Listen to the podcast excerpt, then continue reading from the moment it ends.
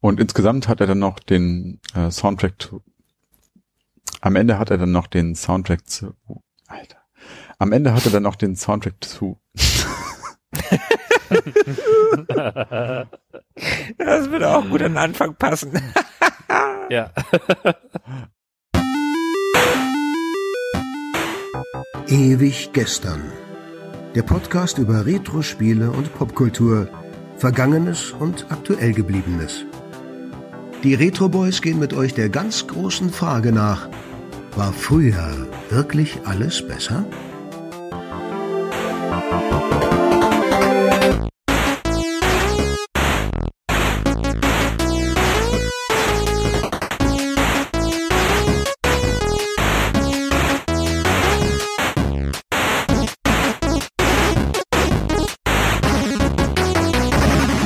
Es könnte losgehen.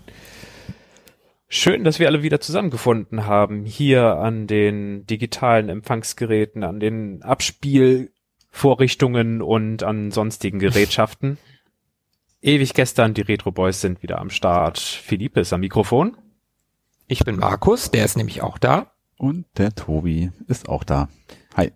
Grüßt euch alle. Grüß dich doch selber. ihr Mitstreiter und ihr alle Zuhörer. Was haben wir heute für eure Ohren? Ähm, es ist mal wieder an der Zeit, äh, dass wir in die Gefilde der Komposition und der Musik einsteigen. Wir haben eine Themes Like Yesterday Folge schon in der dritten Ausführung. Ist doch die dritte, oder? Wow, ja. Ja, ist die dritte, das ist korrekt. Unsere längste Serie übrigens. Nein, nein, nein, nein, die Amiga-Sprechstunde hat auch schon drei Folgen. Ja, aber so zu dritt natürlich. Mit, mit die längste. Und da sind wir ganz gespannt, was so alles hier aufgetischt wird. Es geht wieder nach dem alten Prinzip. Es wird was vorgespielt und dann gibt's zwei Leute, die planlos rumraten und dann werden die so ein bisschen angefüttert mit Tipps und Hinweisen, um äh, nach und nach drauf zu kommen, was das für Musik sein könnte. Und dann gibt's ein paar Facts und Trivia auf die Ohren. Ich hoffe, cool. ihr habt genauso viel Spaß dran wie wir. Und äh, wenn keiner was dagegen hat, gibt's Einwände? Äh, nein. Ich nehme an, du möchtest gern starten. Was den Spaß anbelangt, das kommt natürlich sehr darauf an, ob ihr auch gute Musik ausgewählt habt. Also ich wähle immer gute Musik aus. Äh, ja, ne, ich habe Spaß daran, euch zu quälen, deswegen habe ich extra schlechte Musik ausgesucht. Ich bin gespannt. Okay. Ähm, Na dann leg mal gleich los mit deiner schlechten Musik. Gut. Dann für einen ultra schlechten Einstieg hören wir mal hin, was. Okay, kommen wir aus dem albernen Modus wieder raus. Wir, wir ehren und achten die äh, Leistungen der Composer und hören uns an, was äh, meine Playlist herzugeben hat. Ich habe festgestellt, dass äh, bei mir gar nichts so richtig, richtig aus Amerika, aus Deutschland oder aus Japan stammt. Das ist alles heute ein bisschen obskurer. Was? Ich kenn kaum etwas davon. Vielleicht kennt jemand von euch was. Hören wir es uns an. Track 1. Das war er nicht, ne? Doch. Wirklich? Das war vollkommen richtig. Okay.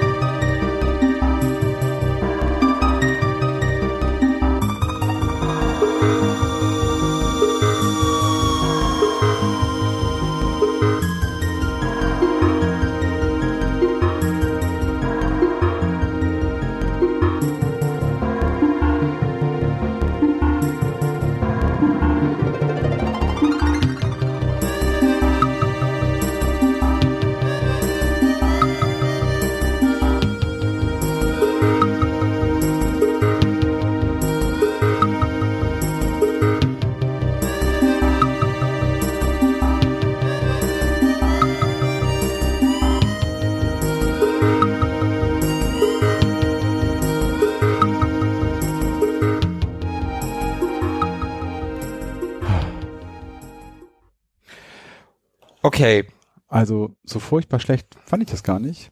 Ich fand's auch jetzt gar nicht so schlecht. Und es liegt daran, dass ich genau weiß, aus welchem Spiel das Stück kommt und ich weiß sogar, wie es heißt. Was? Wie? Nee, Moment, Moment, Moment. Äh, wir, wir müssen hier irgendwie. Hallo? Bin ich hier bei den Richtigen? Aber raten Sie ruhig. Okay. Also, der Anfang ist super cool atmosphärisch und baut so eine, so eine geile Stimmung auf, wie ich finde. Und dann hat das Klavier eingesetzt und da habe ich gedacht, das kenne ich. Und dann hat diese künstlich klingende Mundharmonika eingesetzt und dann habe ich erst recht gedacht, das kenne ich. Aber ey, verdammt noch mal. Ja, Es, es klingt sehr vertraut, ja, das stimmt. Oh, das kommt mir so bekannt vor. Es ist nicht japanisch, es ist nicht deutsch und es ist nicht amerikanisch, hast du gesagt. Mhm. Tobi, willst du Tipps geben? mm, also, Das kann doch nur eins von fünf Spielen sein. Tobi kennt doch nix. also ich bin mir eigentlich zu 99 Prozent sicher, dass ich weiß, aus welchem Spiel es ist und auch sogar in dem Zuge, äh, wie das heißt. Mich verunsichert ein bisschen, dass du gesagt hast, nicht amerikanisch, nicht japanisch. Das hatte ich jetzt nicht auf dem Schirm, aber ich bleib mal noch bei meinen 99 Prozent. Also ich bin mir immer noch ziemlich sicher, dass ich weiß, was es war. Es gehört also zu der seltenen Ware an Spielen, die Tobi kennt. Mhm. okay, dann weiß er's. Also ich weiß, dass Tobi, ich weiß, dass Tobi Larry kennt. Das ist es definitiv nicht. Aber ich kenne noch mehr als Larry.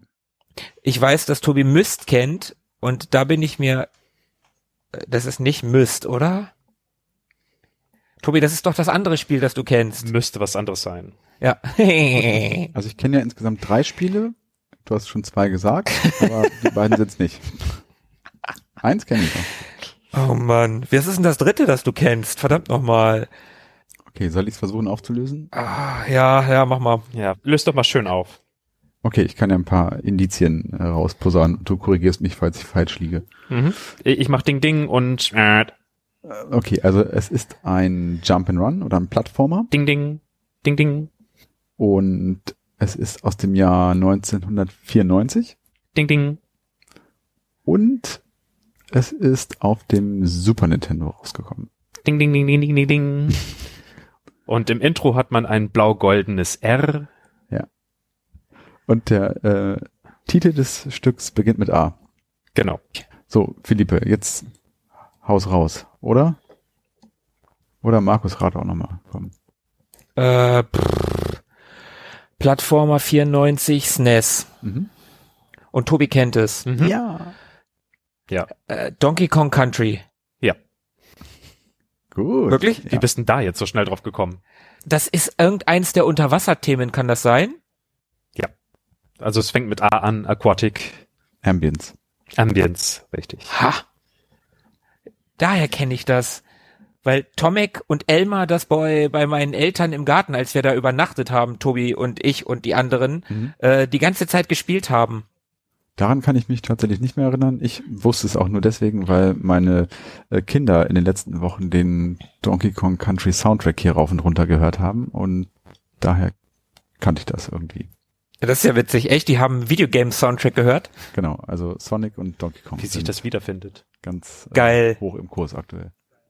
Oh, cool. Der Sonic-Soundtrack ist auch sehr gut übrigens. Ja, das stimmt.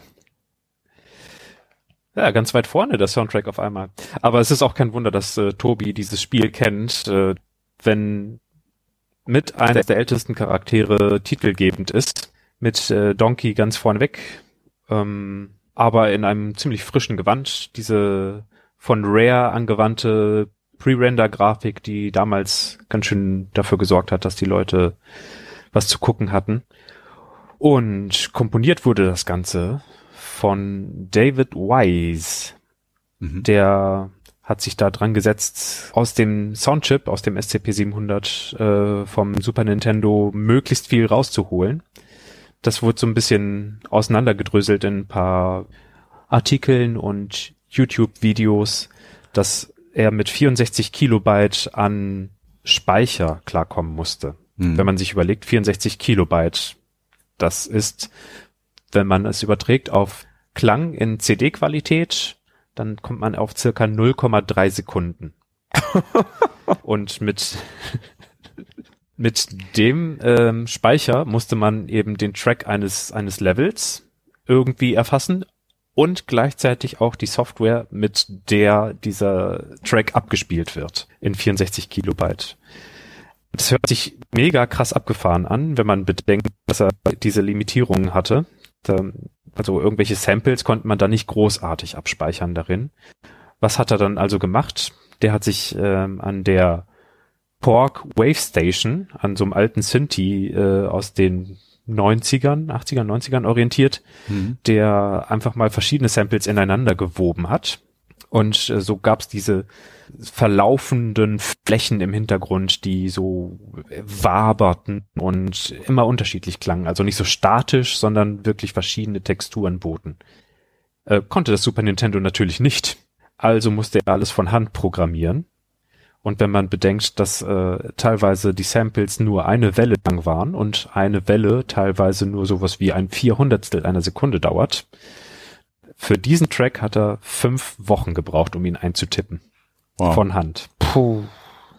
Aber hat sich gelohnt. Alter Schwede. Also ich finde den Soundtrack auch großartig. Ich finde den Donkey Kong Country Soundtrack, also den ganzen eigentlich total äh, cool. Hab den ja, wie gesagt, in letzter Zeit oft hören müssen und hab den auch immer sehr gerne gehört. Der ist mir überhaupt nicht auf die Nerven gegangen und das Stück ist tatsächlich sehr angenehm zu hören, sehr sphärisch, wie du ja schon gesagt hast. Also hm. auf jeden Fall ein richtig cooler, gelungener Soundtrack und auch ein geiles Spiel. Also da gibt's ja, gar nichts. Tobi, also du bist ja eh so ein Wassermensch, ne? Insofern, das passt doch. Ja, genau, ist genau meins. Übrigens, äh, Spoiler, die Zahl 64 Kilobyte wird uns in dieser Folge nochmal begegnen. wow, wow, wow. Spoiler und Teaser. Ja. In einem.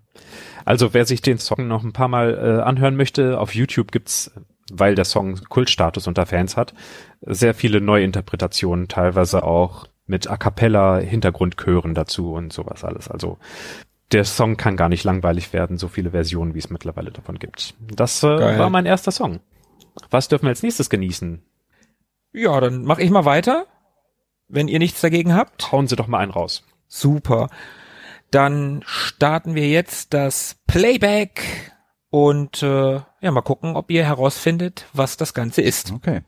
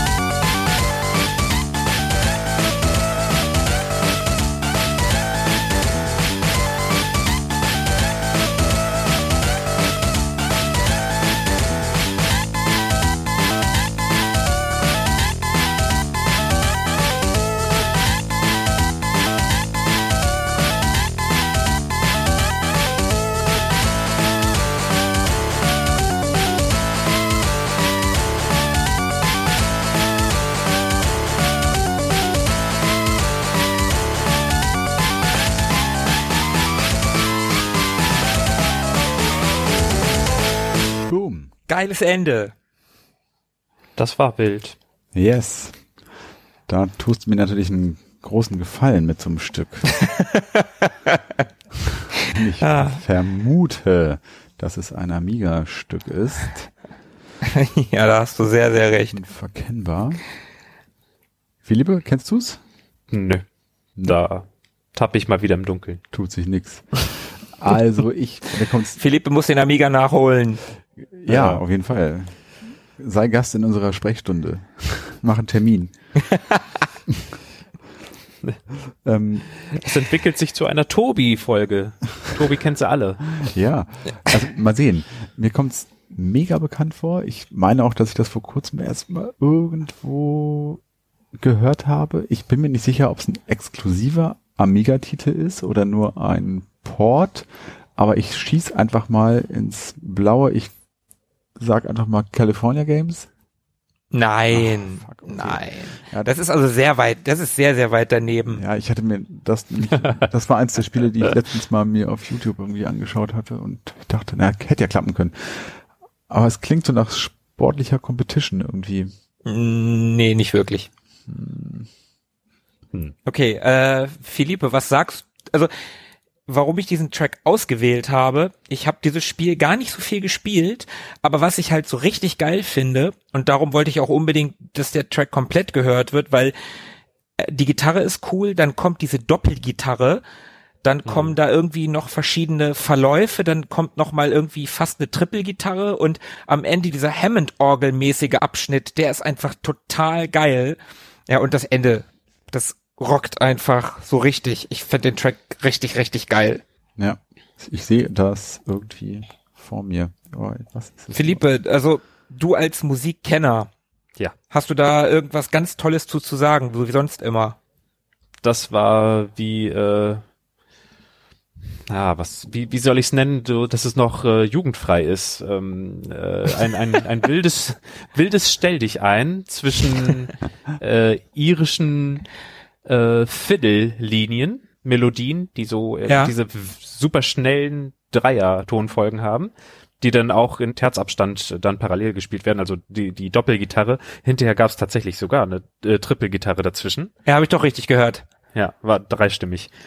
Und der, der andere Part, der andere Partner äh, in diesem Schäferstündchen musikalischer Art, das war dann wilder Blues Rock'n'Roll. Also ganz, ganz viel dreckige Blues-Skala und das Ganze hat einfach nur die ganze Zeit Spaß gehabt.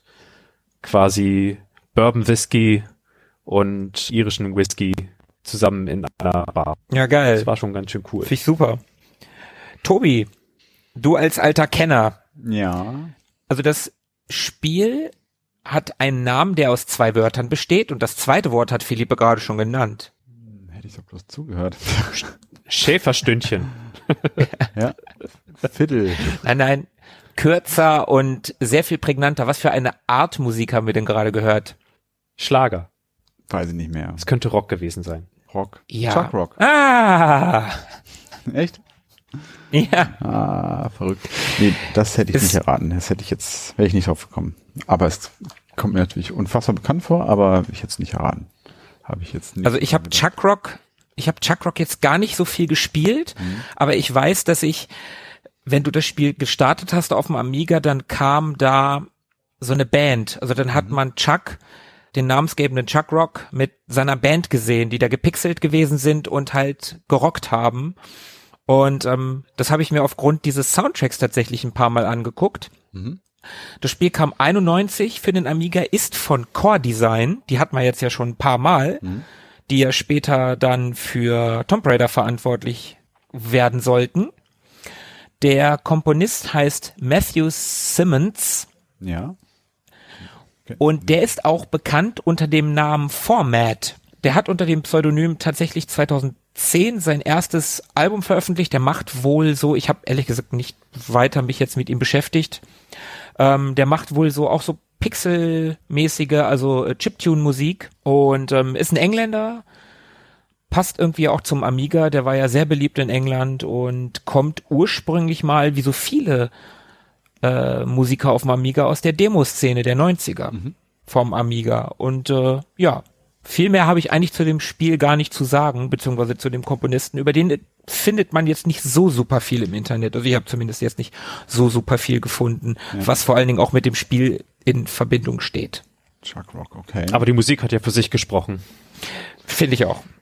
Also wie gesagt, für mich die Doppelgitarre und die Orgel am Ende, das ist einfach super geil. Also super gutes Stück. Und der Amiga zeigt einfach wieder, was er an, was ihm an Knöpfen fehlt, das hat er an Sound, das macht der Sound wieder wett. Ja. Hat mich auch ein bisschen an den Lotus-Soundtrack erinnert, ehrlich gesagt. Ja, ja, stimmt, stimmt. Also an den vom dritten Teil. Hm, sind ja auch beides Engländer, ne? Also die Gitarrenriffs, das war schon ging schon so ein bisschen in die Richtung. Darum habe ich mhm. so habe ich als erstes so an Autorennen gedacht, aber dann irgendwie ah, California Games. Sport ich tatsächlich auch. Ja. Obwohl ich kein einziges Amiga-Spiel kenne, aber ich dachte sofort, Mensch, da passt doch super ein Autorennspiel dazu. Ja, E-Gitarre gleich Autorennen. Könnte man sagen. Ja, Und cool. auch sehr treibend. Ja, auf jeden Fall. Genau, also für Illiteraten, für Amiga-Illiteraten wie, wie mich, ähm, Chuck Rock, was habe ich mir unter Chuck Rock vorzustellen? Ja, ja, okay, stimmt. Habe ich jetzt noch gar nicht erwähnt.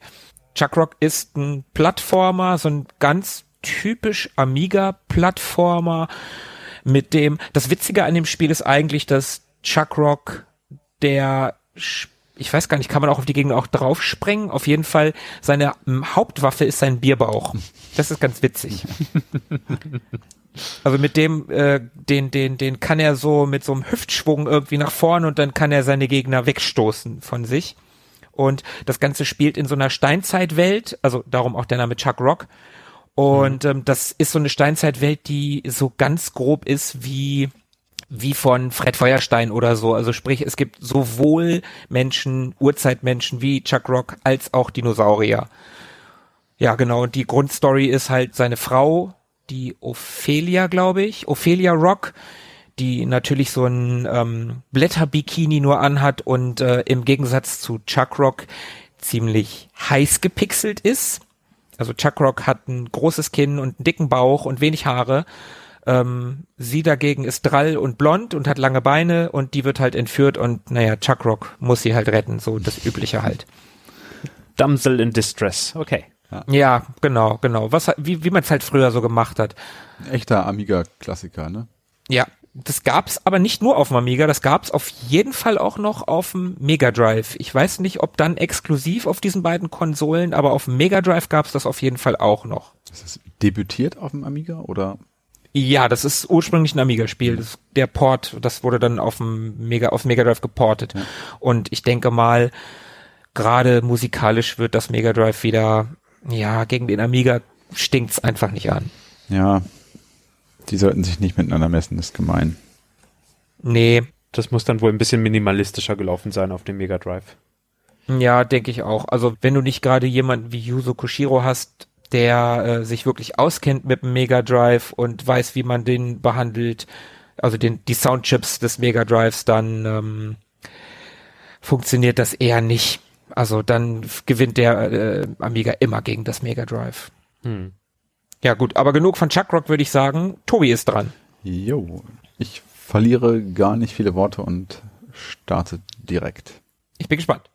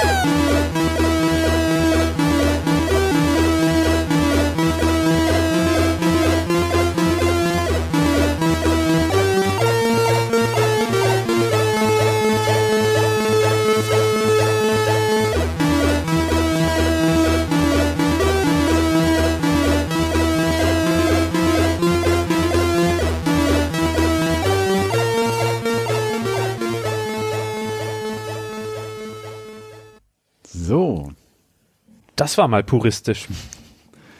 Das war vor allen Dingen sadistisch. Das auch. Ja, das ist korrekt. Kennt's jemand? Nein. Nee. Also C64 kenne ich ja noch weniger als Amiga. Ja, äh, war ja Ich auch übrigens, ich auch. Ja, ich konnte es natürlich nicht lassen, äh, hier in meiner Auswahl auch mindestens ein Sid-Stück mit reinzunehmen. Ähm, Klingt aber auch geil. ja, ist super geil. Ist auf jeden Fall eines meiner absoluten Lieblingsstücke, schon wirklich seit Jahrzehnten im Ohr. Und ihr kennt es nicht, ich sag mal, Cineasten mit einem Fable für Actionfilme mit einem guten Gehör für Details. Die könnten wissen, was es sein könnte. Ich rate mal Was? völlig Banane und total daneben in die Gegend äh, und, und habe irgendwie so ein komisches ähm, Galoppgefühl, irgendwie auch so ein bisschen amerikanische Ureinwohner, Cowboy. Irgendwie sowas kam mir dann in den Sinn, aber ich vermute mal, das ist völlig daneben. Also viel weiter weg, ja, geht's eigentlich nicht. Kann man nicht sein. Okay, ja.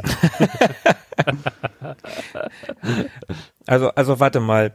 Du hast gesagt, Action mit Gehör. Genau, also Cineasten mit einem Fable für Actionfilme und einem guten Gehör für Details könnten es wissen. Also ich bezeichne mich ja manchmal, auch wenn das ein bisschen hochtrabend klingt, als Cineast. Ja, würde ich, hätte ich auch gemacht. Ich mag Actionfilme. Habe ich ein, also ist ist die Sache mit dem mit dem Gehör, also dass man ein Gehör für Details hat, ist das auf den Filmtitel oder auf die Filmhandlung oder auf die Filmmusik bezogen? Ich bin gerade, das das irritiert mich ein bisschen. Tatsächlich auf die Filmmusik, also das ist der, oder sagen wir mal so, der Score von dem Film wird in dem Stück interpretiert. Und ich finde, dass der Score in dem Film auch erst auf den zweiten Blick, wäre jetzt falsch, aber auf, ja, beim zweiten Hinhören überhaupt erst ähm, ja, so wahrgenommen wird. Also das ist jetzt nicht so ein, so ein Score, der sich rausposaunt wie bei Star Wars oder Terminator oder so, sondern den hört man erst so auf den zweiten Blick. Ich weiß auch gar nicht, ob der in dem Film selbst in der Anfangssequenz gespielt wird. Und ich habe eben gerade noch gedacht, am Anfang, da kommt so ein recht kurzer Part, so ein, keine Ahnung, so was wie eine kleine Fanfare, so eine kurze oder so. Und da habe ich noch gedacht, das kommt mir irgendwie bekannt vor. Vielleicht kenne ich es tatsächlich. Ich weiß nicht. Hm. Ich sag jetzt einfach mal Rambo. Das ist leider richtig. Ja. Wow. Nicht schlecht, nicht schlecht. Ich nehme dir den Cineasten auf jeden Fall ab und hätte dich auch so als solchen bezeichnet. Danke, danke. Äh, du hast recht, es ist tatsächlich äh, Rambo First Blood Part 2 auf dem C64. Aus dem, Ich wollte eben sogar noch den zweiten Teil dazu sagen. Ich wollte es sogar noch sagen. Genau, aus dem Jahr 1986. Und wie gesagt, ich bin mir bei dem Film gar nicht so sicher, ob dieses Thema da im, am Anfang schon gespielt wird. Zumindest äh, hört man das ab und zu mal raus, wenn Rambo dann tatsächlich in Vietnam ist und dort wird das dann so mit, ich weiß nicht, so asiatisch klingender, was ist das? Mit asiatisch klingendem Zupfinstrument wird dann diese Melodie so eingespielt. Das müsste eine Tran sein. Eine Tran, okay. Ja, das mag sein. Wenn da eine Tüte dran hängt, dann ist es eine. Ja, genau. Ähm, Rambo, ein Spiel, das ich wirklich rauf und runter gespielt habe, damals zu meiner C64-Zeit. Relativ simples Spiel und ich schließe mit dem Stück heute quasi eine Trilogie ab, denn äh, das Stück ist von Martin Galway und der gehört zusammen mit äh, Rob Hubbard und Matt Gray zu den bedeutendsten Sid-Composern dieser Zeit und beide eben genannten hatte ich schon in vorangegangenen Seems Like Yesterday Folgen, also in The Last Ninja und Commando. hatte ich von den beiden Aber- jeweils schon ein Stück. Aber hattest du den Galway nicht auch schon mal? Der Name sagt mir nämlich was. Es kann sein, dass ich Oder den, hattest du den nur schon mal es erwähnt? kann sein, dass ich den im Gegenzug in einer der anderen Folgen genauso erwähnt habe, dass der neben oder dass der Ah, jeweilige ja, okay, das kann sein, weil der Name sagt mir definitiv was und wie gesagt, mit dem C64 und Sid Composern, da bin ich nicht so firm. Ja. Genau, also das ist wie gesagt das äh, Ingame-Stück zu diesem äh, Film und der interpretiert es halt so ein bisschen um, aber man hört es an einigen Stellen äh, trotzdem raus. Ist übrigens ein, haha, wer hätte es gedacht, ein Ocean ähm, äh, gepublishedes Spiel natürlich, ein Shoot'em Up. Vielleicht nochmal ganz kurz zu dem Herrn Galway. Interessant, dass du den auch kennst, wo du doch keinen C64 hattest. Der ist 1966 geboren, hat 84 angefangen, äh, quasi in dem Bereich zu arbeiten. Und da gibt es so eine ganz kleine Story. Der hatte irgendwie einen Informatiklehrer und der hat seinen Job an einer Schule geschmissen, um in einem Computerverlag zu arbeiten. Und die haben Programmierer gesucht und aus Budgetgründen hat er dann irgendwie einige seiner alten Studenten angeheuert. Und darunter war eben auch der Martin Galway. Und der hat ein Jahr vorher äh, gerade mal überhaupt das allererste Mal überhaupt an einem Computer gesessen. Und also wieder einmal so ein ungewöhnlicher Quereinstieg haben wir schon ein paar Mal rausgefunden, äh, wie äh, seltsam die Einstiege in die Branche damals so gewesen sind.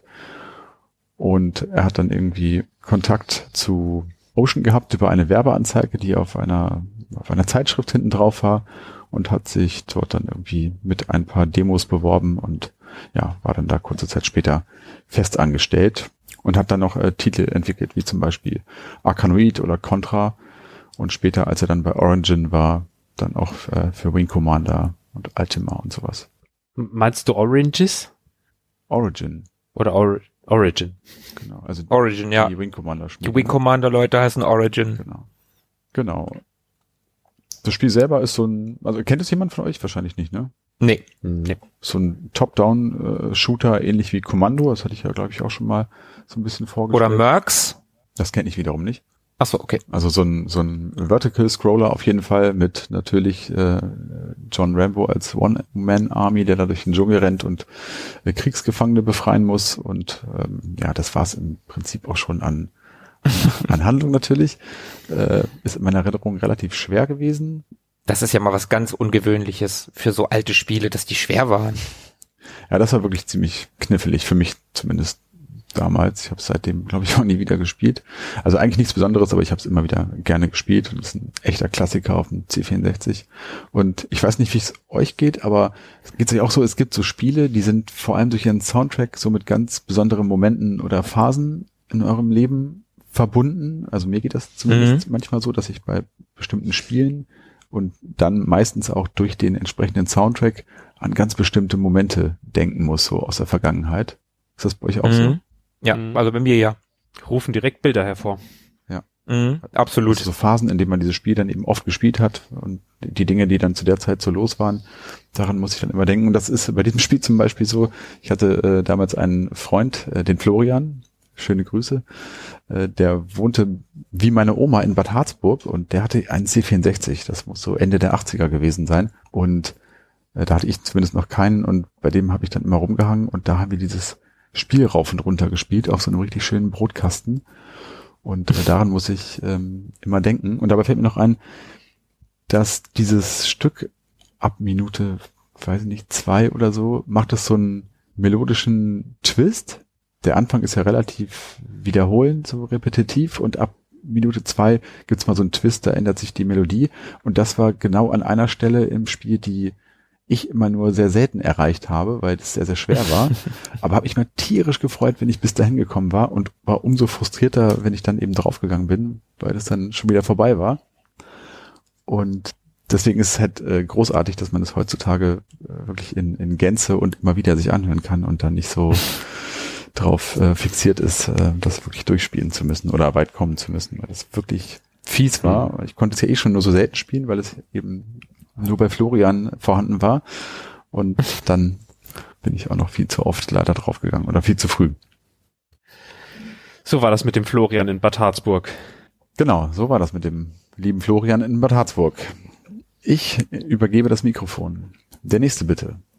Philippe ist wieder an der Reihe. Dann entfernen wir uns wieder von Bad Harzburg Leider. und setzen meine Weltreise fort. Wir sind in England gewesen und jetzt äh, begeben wir uns äh, zur nächsten Ecke der Welt. Mal schauen, wo wir landen werden. Mats ab.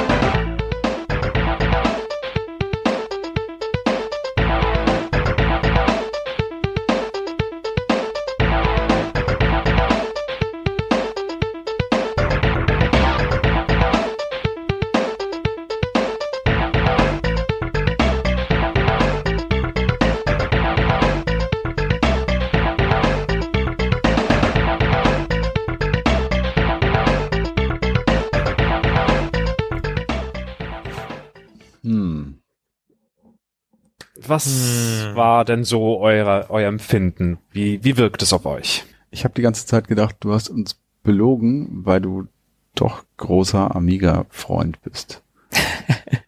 Kenner natürlich. Es klingt tatsächlich so ein bisschen Amiga-esque, finde ich. Tobi, ich habe tatsächlich bei der Gitarre auch an den Amiga gedacht, Ja, ne? aber hauptsächlich bei, bei der Gitarre. Also beim Rest jetzt gar nicht so sehr, aber die Gitarre war schon ganz schön Amiga. Ich war so irgendwo zwischen Amiga und Super Nintendo gedanklich Mm, und habe gedacht, also ich habe was überlegt, hm, Genre, was könnte es sein? Ist es vielleicht ein Brawler oder ist es ein ein Autorennen oder keine Ahnung. Aber ich habe so für mich rausgefunden, ich glaube, ich kann einem Genre nicht den urtypischen Soundtrack zuordnen. Ich glaube, oder vielleicht gibt's den auch gar nicht. Aber Ähm, ich liege immer ziemlich äh, daneben, wenn ich sage, es ist bestimmt eine Sportsimulation. Nein. ich sage äh, N64. Hm, ja, Hm, ja, vielleicht. da war Tobi näher dran. Ich bin echt gut drauf heute. Mit dem, N mit dem Ja. SNES? Mit dem SNES. Ja, gut, der Amiga, der. Okay, das klang schon wieder fast so gut fürs SNES. Äh, okay, dann, dann ist meine Theorie mit dem, mit dem 3D-Shooter auch dahin. Ich war nämlich tatsächlich äh, so ein bisschen an GoldenEye erinnert. Das hätte irgendwie ganz gut in so ein Level in GoldenEye gepasst, finde ich. Puh, SNES. Also ich muss dabei an etwas oder jemanden denken, der geht, also normal geht, so wie man sich durch einen Brawler bewegen würde oder durch einen Hm, gemäßigteres hm, Jump and hm, Run. Also ich tippe auf sowas in der Art. Ja, kannst du recht haben, ja. Sowas Relaxedes irgendwie. Von der Stimmung, vom Setting her könnte man Brawler-mäßig schon langsam in die richtige, richtige Richtung driften. Man ist noch nicht, noch nicht angekommen, aber es geht langsam in die richtige Richtung. Okay, also ein Großstadt-Setting. Mhm. Ja, das wäre auch meine Idee gewesen. Irgendwas Urbanes. Oh, die zwei Spiele, die urban sind auf dem Super Nintendo, wenn man die jetzt wüsste. Double Dragon. SimCity. Gab's, stimmt, Double Dragon gab's ja auch. Double Dragon und SimCity, stimmt, das sind ja schon die beiden. Und beides urban. Bei, ja, ja, beides urban. Dann ist es eher, aber eher Double Dragon. Anscheinend nicht. Aber Double Dragon war japanisch. Hm. Ich weiß es nicht. Markus äh, kennt den Regelrahmen sozusagen für das Spiel. Dann ist es ein Rollenspiel? Damit haben wir damals äh, uns kennengelernt, mehr oder weniger. Ah, Golf. Richtig, das ist das Golfrollenspiel, Ur Ur Urban Golfing, wo man so mit dem Golfschläger auf Leute losgeht. Sehr witzig. Penner. Geh mal auf die Switch. Es gibt ein Golf-Rollenspiel. Cool. Es gibt auch Ninja Golf, wie wir ja alle wissen. Ja, wieso? Wir haben uns doch beim, beim Golfspielen auf Martis äh, Junggesellenabschied kennengelernt. Ja, aber ein bisschen mehr kennengelernt. Dürf, dürfen wir darüber erzählen? Über, ich dachte, das, da, das wird nie wieder erwähnt. Es war dunkel und ich wusste Da- nicht. Da, dazwischen, zwischen Swing Golf und Swing, Achso. äh, das, das, das andere mit S. Äh, okay, jetzt aber im Ernst. Ähm, das Ja, wird nie wieder das, gezeigt. Das, das wird nie wieder gezeigt. Das andere mit S. Satan. Also, äh, Shadowrun. Richtig. Shadowrun. Ja. Es war Shadowrun, genau. Also all diejenigen, die sich denken, hä, äh, Science Fiction und Dystopie und Elfen und Orks, klar, geht super zusammen. Machen wir doch. Die finden in Shadowrun 1993 erschienen ein eigentlich ganz gutes Spiel. Ein gutes Rollenspiel mit viel Film Noir Stimmung. Also sehr viel Dialog, sehr viel interner Dialog, sehr dunkle städtische Umgebung und immer mal wieder ein bisschen aufgelockert durch etwas Humor, durch etwas schwarzen Humor. Ja, ich erinnere mich, ich habe das nie richtig gespielt, aber ich habe es irgendwann mal angespielt und du wirst ja relativ am Anfang des Spiels direkt getötet, also vermeidlich, und wachst dann in einer äh, Kühlkammer, also in einem, wie heißt das? Ja, Kühlkammer. Kühlregal. Du wachst dann in so einer Kühlkammer, mhm. ja, quasi in so einem Kühlregal auf und dann haust du ja irgendwie gegen die Tür von innen, ne, weil du ja da gefangen bist und dann kriegt doch irgendwie, fällt nicht einer von den Angestellten dann da um, weil du noch lebst oder so? Irgendwie damit geht's ja schon los. Also das ist ja schon so ein bisschen humoristisch. Also es ist, ich habe es auf Ja. jeden Fall humoristisch inszeniert in Erinnerung. Nicht brüllend komisch, aber mit so einem schwarzhumorigen Unterton. Genau. Also in der Art ist es dann auch gestaltet. Im Grunde schon RPG, aber zwischendurch gibt's auch ein bisschen zeitkritische Aktionen, also gemächlicher, so wie Tobi sagte, das kommt hin, aber trotzdem zwischendurch immer ein bisschen, ein bisschen Action. Und das Humorige, das ist äh, im Laufe der Zeit eher entstanden bei der Entwicklung des Spiels. Denn 89 wurden die Rechte für Shadowrun erworben. Und dann gab's aber eine, eine Entwicklungsunterbrechung und plötzlich 1993 oder so um den Dreh hat das Management gesagt, so, und jetzt müsst ihr das aber fertig machen. Und dann hatten sie nur noch fünfeinhalb, sechs Monate Zeit, um das Spiel zu Ende zu programmieren. Und ähm, da haben sie so ein bisschen die sehr düstere, sehr dunkle, sehr gewaltsame und sexuell aufgeladene ursprüngliche Version nochmal ins, äh, ins etwas komischere gedreht. Und in welchem Land befinden wir uns? Das Ganze wurde von Beam Software programmiert in Australien. Mhm. Ah, Der. Komponist Marshall Parker, der sagte mir vorher nichts, aber wenn man sich ein bisschen anguckt, was in seiner Gamografie steckt, sieht man zum Beispiel das von Mike Tucker oft zitierte Smash TV. ah, Da hat er auch den Soundtrack für gemacht. Oder er hat 1990 den Star Wars Soundtrack an das NES angepasst. Das, sowas muss man auch erstmal hinbekommen.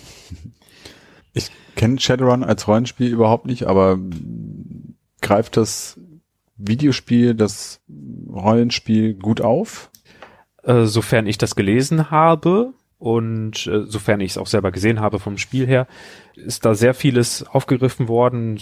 Also äh, ich glaube, Karma wurde ausgelassen. Also wie viel äh, Lebens- oder Lebendigkeit in dir steckt äh, oder wie wenig, je mehr du vercybert be- wirst mit irgendwelchen äh, Verbesserungen, mit irgendwelchen kybernetischen Verbesserungen, das, das ist alles weggelassen worden fürs Videospiel, Hm. damit das nicht so limitiert. Um, und ich glaube, die Hitpoints wurden auch ein bisschen mehr an Videospiele angepasst. Und ansonsten scheint da sehr viel äh, der, der üblichen Magie und der Versalberung und der Matrix und so in dem Spiel drin zu stecken. Hm. Ich glaube mich zu erinnern, dass die Magie aber für das Spiel recht egal ist. Also der Großteil der Magie ist, glaube ich, nicht von besonderer Relevanz für das Spiel. Da hat, wenn ich mich nicht, also vielleicht verwechsel ich euch auch gerade, aber ich glaube, da hat das Mega Drive Spiel, da gab es ja auch ein Shadowrun, hat das, aber ein anderes Shadowrun wohlgemerkt, das ist ein gänzlich anderes Spiel. Ähm, das hat da, was die Regeln anbelangt, dem Super Nintendo Shadowrun einiges voraus. Das Super Nintendo Shadowrun ist dadurch einsteigerfreundlicher. Das vom Mega Drive hat aber dafür wohl mehr Tiefe. Aber so ist es in meiner Erinnerung. Ich habe beide nie wirklich gespielt und wenn man es auf Deutsch spielen will, dann kann man sowieso nur die Super Nintendo Version spielen, weil nur die gab's auf Deutsch. Ähm, auf dem Super Nintendo war dann die Tiefe eher in der Geschichte, so wie es scheint. Hm, genau, würde ich auch sagen. Da gab's eben ein, ein Keyword, Keyword-Dialogsystem, das immer wenn eine, ein Begriff zum ersten Mal auftauchte in einem Dialog mit einem Non-Player-Character, dass man und der highlight, highlighted war, dass man den übernehmen konnte in sein Tagebuch und in späteren Dialogen äh, einbringen konnte in das Gespräch, um dann nach und nach immer weiter zu recherchieren. Also schon recht interaktiv und intensiv im Dialog. Vergleichsweise. Mhm. Vor allem, wenn man bedenkt, dass das Ding 93 rausgekommen ist. Ja gut, ist ein bisschen an Adventures angelehnt, würde ich sagen, ne? Und mhm, so das genau. Keyword aufnehmen ist so ein bisschen, erinnert mich an den Beleidigungskampf aus dem ersten Monkey Island, wo du ja auch mit neuen Keywords neue Beleidigungen freischalten kannst. Also du musst ja erst Beleidigungen lernen, um die dann wieder benutzen zu können und dann lernst du deren Antworten hoffentlich. Ja.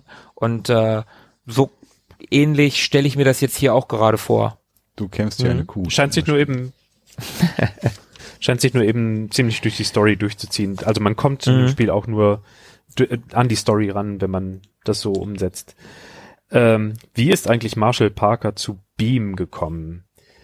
Ursprünglich war Tanaya Smith bei Beam äh, die Zuständige für die Musik, aber dann musste sie mit Kylie Minogue auf Tour gehen. Also wie australisch hm. kann es bitte denn werden? Und dann wurde eben Marshall Parker gefragt, ob er für, für Tanaya Smith einspringen wollte. Und so ist er eben an die Stelle gekommen. Also noch australischer könnte es werden, wenn Tanaya Smith auch bei Neighbors mitgespielt hätte. Und ähm, mit äh, Paul Hogan eine Affäre gehabt hätte. Also bitte. Okay, ja. Wir sind ein jugendfreier Podcast. Äh, und mit Paul Hogan einen Koala gestreichelt hätte. Zum Beispiel. Mhm. Streiche mein Koala. Ähm, wer ist jetzt nochmal dran? Ich. Okay. Ga ganz schnell wer anders. okay, dann kommen wir zu meinem zweiten Track. Das ist was für Tobi, würde ich sagen. Schon wieder. Aber das ist ja eh Tobis Folge heute. Insofern legen wir los.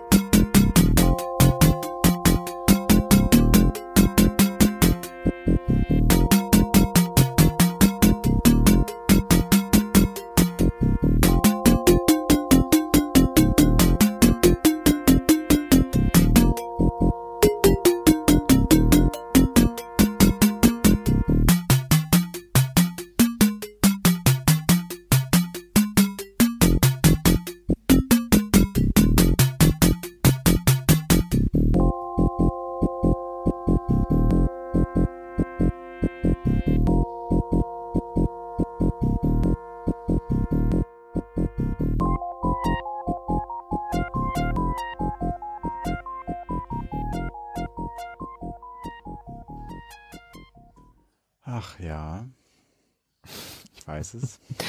Ja, ja, Tobi, das ist deine Folge, ja. absolut. Aber, Philippe, hm. wie ist mit dir? Sagt dir das was? Ich kann unfassbar viel zur Musik sagen, aber nicht zum Spiel. womit, womit wollen wir denn starten? Sag doch mal was für Musik, das interessiert mich. Ähm, interessant finde ich, dass dass man so eine Art Steel Drum Gefühl hat von dem, was so obenrum passiert zwischendurch. Mhm. Ähm, das hat so was Rhythmisches wie äh, indonesische Magellan-Musik, die so interlockmäßig total äh, so ein bisschen meditativ wird auf Dauer. Ähm, aber das Ganze halt gemischt mit diesem super geil satten, dreckigen Bass drunter, der einfach mal ganz stoisch sein Ding macht und irgendwie so ein bisschen enthobene Skalen zwischendurch, aber am Ende doch nochmal die Rückkehr zum rockigen, zur rockigen Blues-Skala, die das Ganze nochmal ein bisschen, ja, wieder zum Blues zurückholt. Also absolut gar keine Ahnung, wo das hinführen soll. Es ist ja nicht mein Song oder nicht mein Track, aber paar Sachen, die du gesagt hast, die passen auf jeden Fall schon mal ganz gut, finde ich. Finde ich auch. Finde ich auch. Ich habe äh, am Anfang, jedes Mal, wenn ich das höre, habe ich ganz extreme Assoziationen mit dem Atlantis-Thema oder mit dem mit der Musik, die gespielt wird, wenn man in Atlantis in Indie 4 ist. Mhm. Keine Ahnung, ob das wirklich passt, weil ich das länger nicht gespielt habe, aber ich muss da so extrem dran denken, das könnte auch Indiana Jones 4 sein, für mich. So, witzigerweise ein Stück, was ich auch schon fast mal für eine Folge ausgesucht hätte, genauso wie Philippes erstes Stück heute. Das ähm, hatte ich auch schon mal auf dem Schirm. Ja, ich sag ja, ne, das ist Tobis Thema. Es geht nämlich um Wasser. oh, Wasser. Ja, richtig. Ähm, Philippe, hast du eine Ahnung, auf welchem System wir uns befinden? Nee, kein Schimmer. DOSBox. Nee. Hätte ja sagen Nee, tatsächlich nicht. Dann löse ich es mal langsam auf. Erzähl mal. Das Spiel kam 1992 raus auf dem Mega Drive und ist das Opening Theme von Echo the Dolphin. Da wäre ich ja gar nicht drauf gekommen. So gar nicht. So null. Also ich habe Echo the Dolphin damals wahrgenommen im Kaufhaus bei, damals hier in Hannover, bei Brinkmann, weiß ich das noch sehr genau, dass da Mega Drives, Mega Drives, Mega Drives, Mega Drive Fanta, wie ist die Mehrzahl? Mega Drives, würde ich sagen. Mega, Mega Drive. Ja, Mega Drive finde ich super. Also da standen halt diverse Mega Drives rum und ähm, auf einem lief auf jeden Fall Echo the Dolphin und das war so ein Spiel, da war ich ja noch recht klein, also wie alt war ich da, als das rauskam? 13? Ja. Ungefähr, ne? so irgendwie, so in dem Dreh. Und ich habe das nicht gerafft damals. Das ist so ein Spiel, da spielt man ja einen Delfin, den namensgebenden Echo, und deine Freunde aus deiner, wie heißt denn das bei Delfinen nochmal? Herde? Schule. Nee, das heißt ja nicht. Ja, genau, Schule, danke.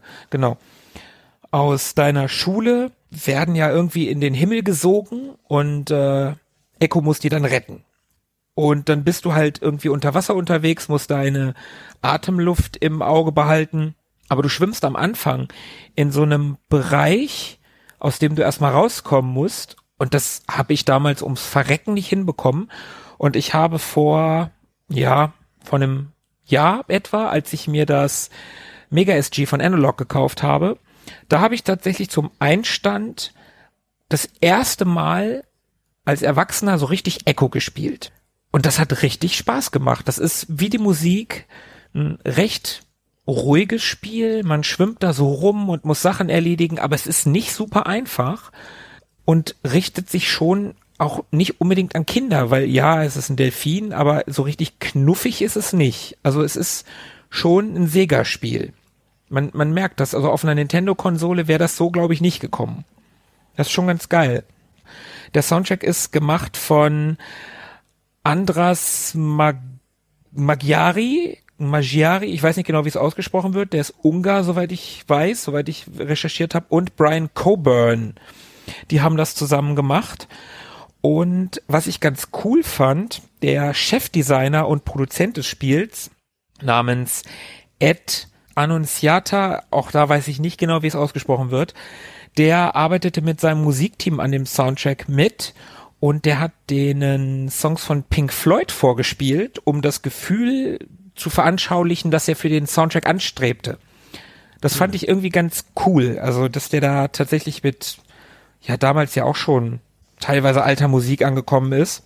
Ne, Pink Floyd, 70er und so. Mhm. Ich weiß nicht genau, was er da genommen hat.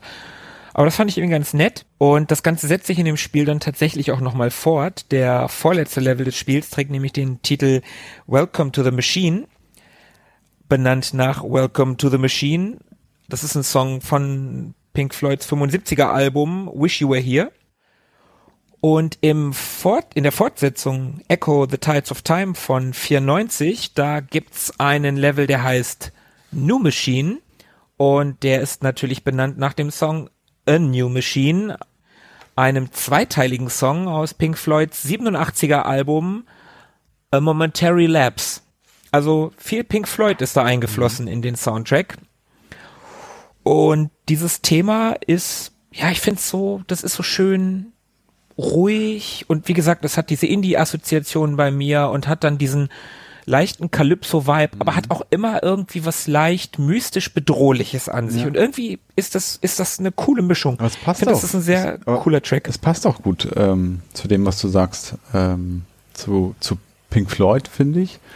Also ich bin kein großer Pink Floyd-Kenner, aber zumindest äh, mit The Wall haben sie ja auch schon mal auch so äh, etwas sehr mystisches, äh, sphärisches geschaffen. Und ich finde, dass das auf jeden Fall ein sehr spezieller Soundtrack ist. Also der Echo-Soundtrack.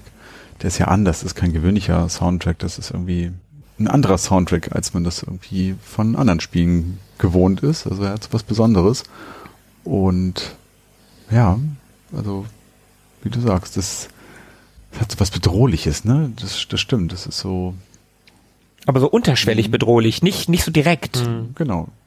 Das klingt ja eigentlich nicht, nicht, nicht irgendwie furchteinflößend oder so.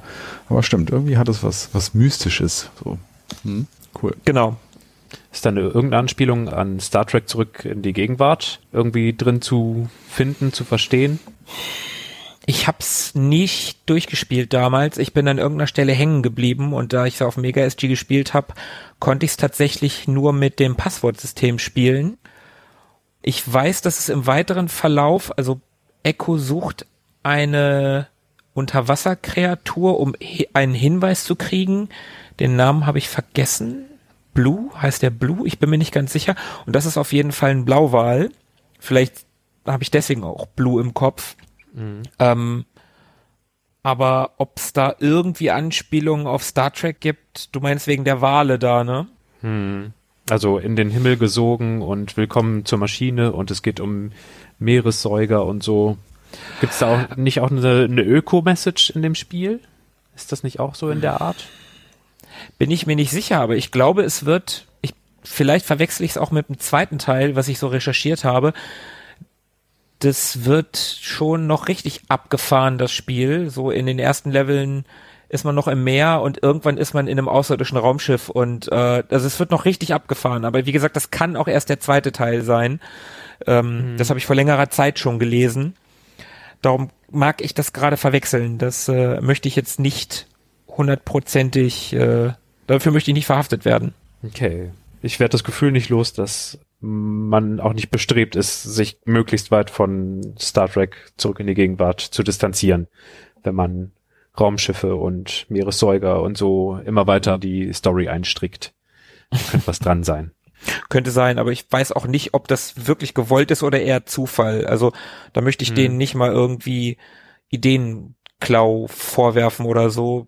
Höchstens vielleicht jemand aus dem Team hat den Film mal gesehen und hat sich unterbewusst daran erinnert. Keine Ahnung, das könnte sein, aber Oder vielleicht haben die auch vielleicht haben die auch einfach nur Pink Floyd gehört, einen durchgezogen und gedacht, äh, geil, Delfine und Raumschiffe, das geht voll. Geht immer. Delfine und Raumschiffe geht immer. Das Wusstet ihr, dass auf den Enterprises immer Delfine mitgeführt werden? Nein. Zumindest auf der 1701D. Aber das führt jetzt auch vielleicht zu, äh, zu weit. Aber auch nur vielleicht. Gibt's nicht auch Delfine in äh, hier per Anhalter durch die Galaxis? Ja, genau. Delfine und Mäuse, das sind so mit unter die schlauesten Tiere, die es im Universum gibt. Ja. Und fliegen die Delfine nicht am Ende des Films in den Weltraum oder so? Die hauen doch alle ab von der Erde. So long and thanks for all the fish. Genau. Ja. Ja, guck. Also, okay, also ja, die haben einen durchgezogen, haben Pink Floyd gehört, Star Trek zurück in die Gegenwart geguckt und per Anhalter durch die Galaxis gelesen. Ja. Okay. Meine Beweisführung ist beendet. Next. Case closed. Next. Oh, das bin ja ich. Okay, kommen wir zum nächsten Fall. Und ich werde gar kein langes Plädoyer halten, sondern direkt einsteigen.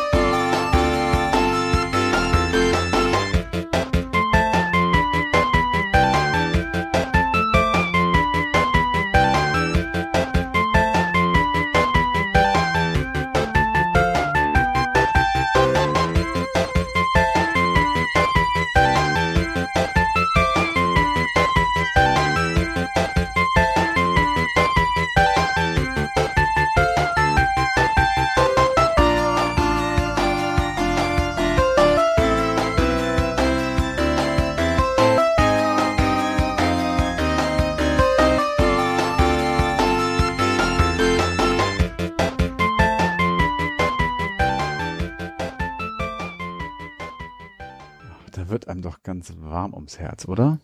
Da hatte ich tatsächlich sogar die letzten Tage einen Ohrwurm von. Super.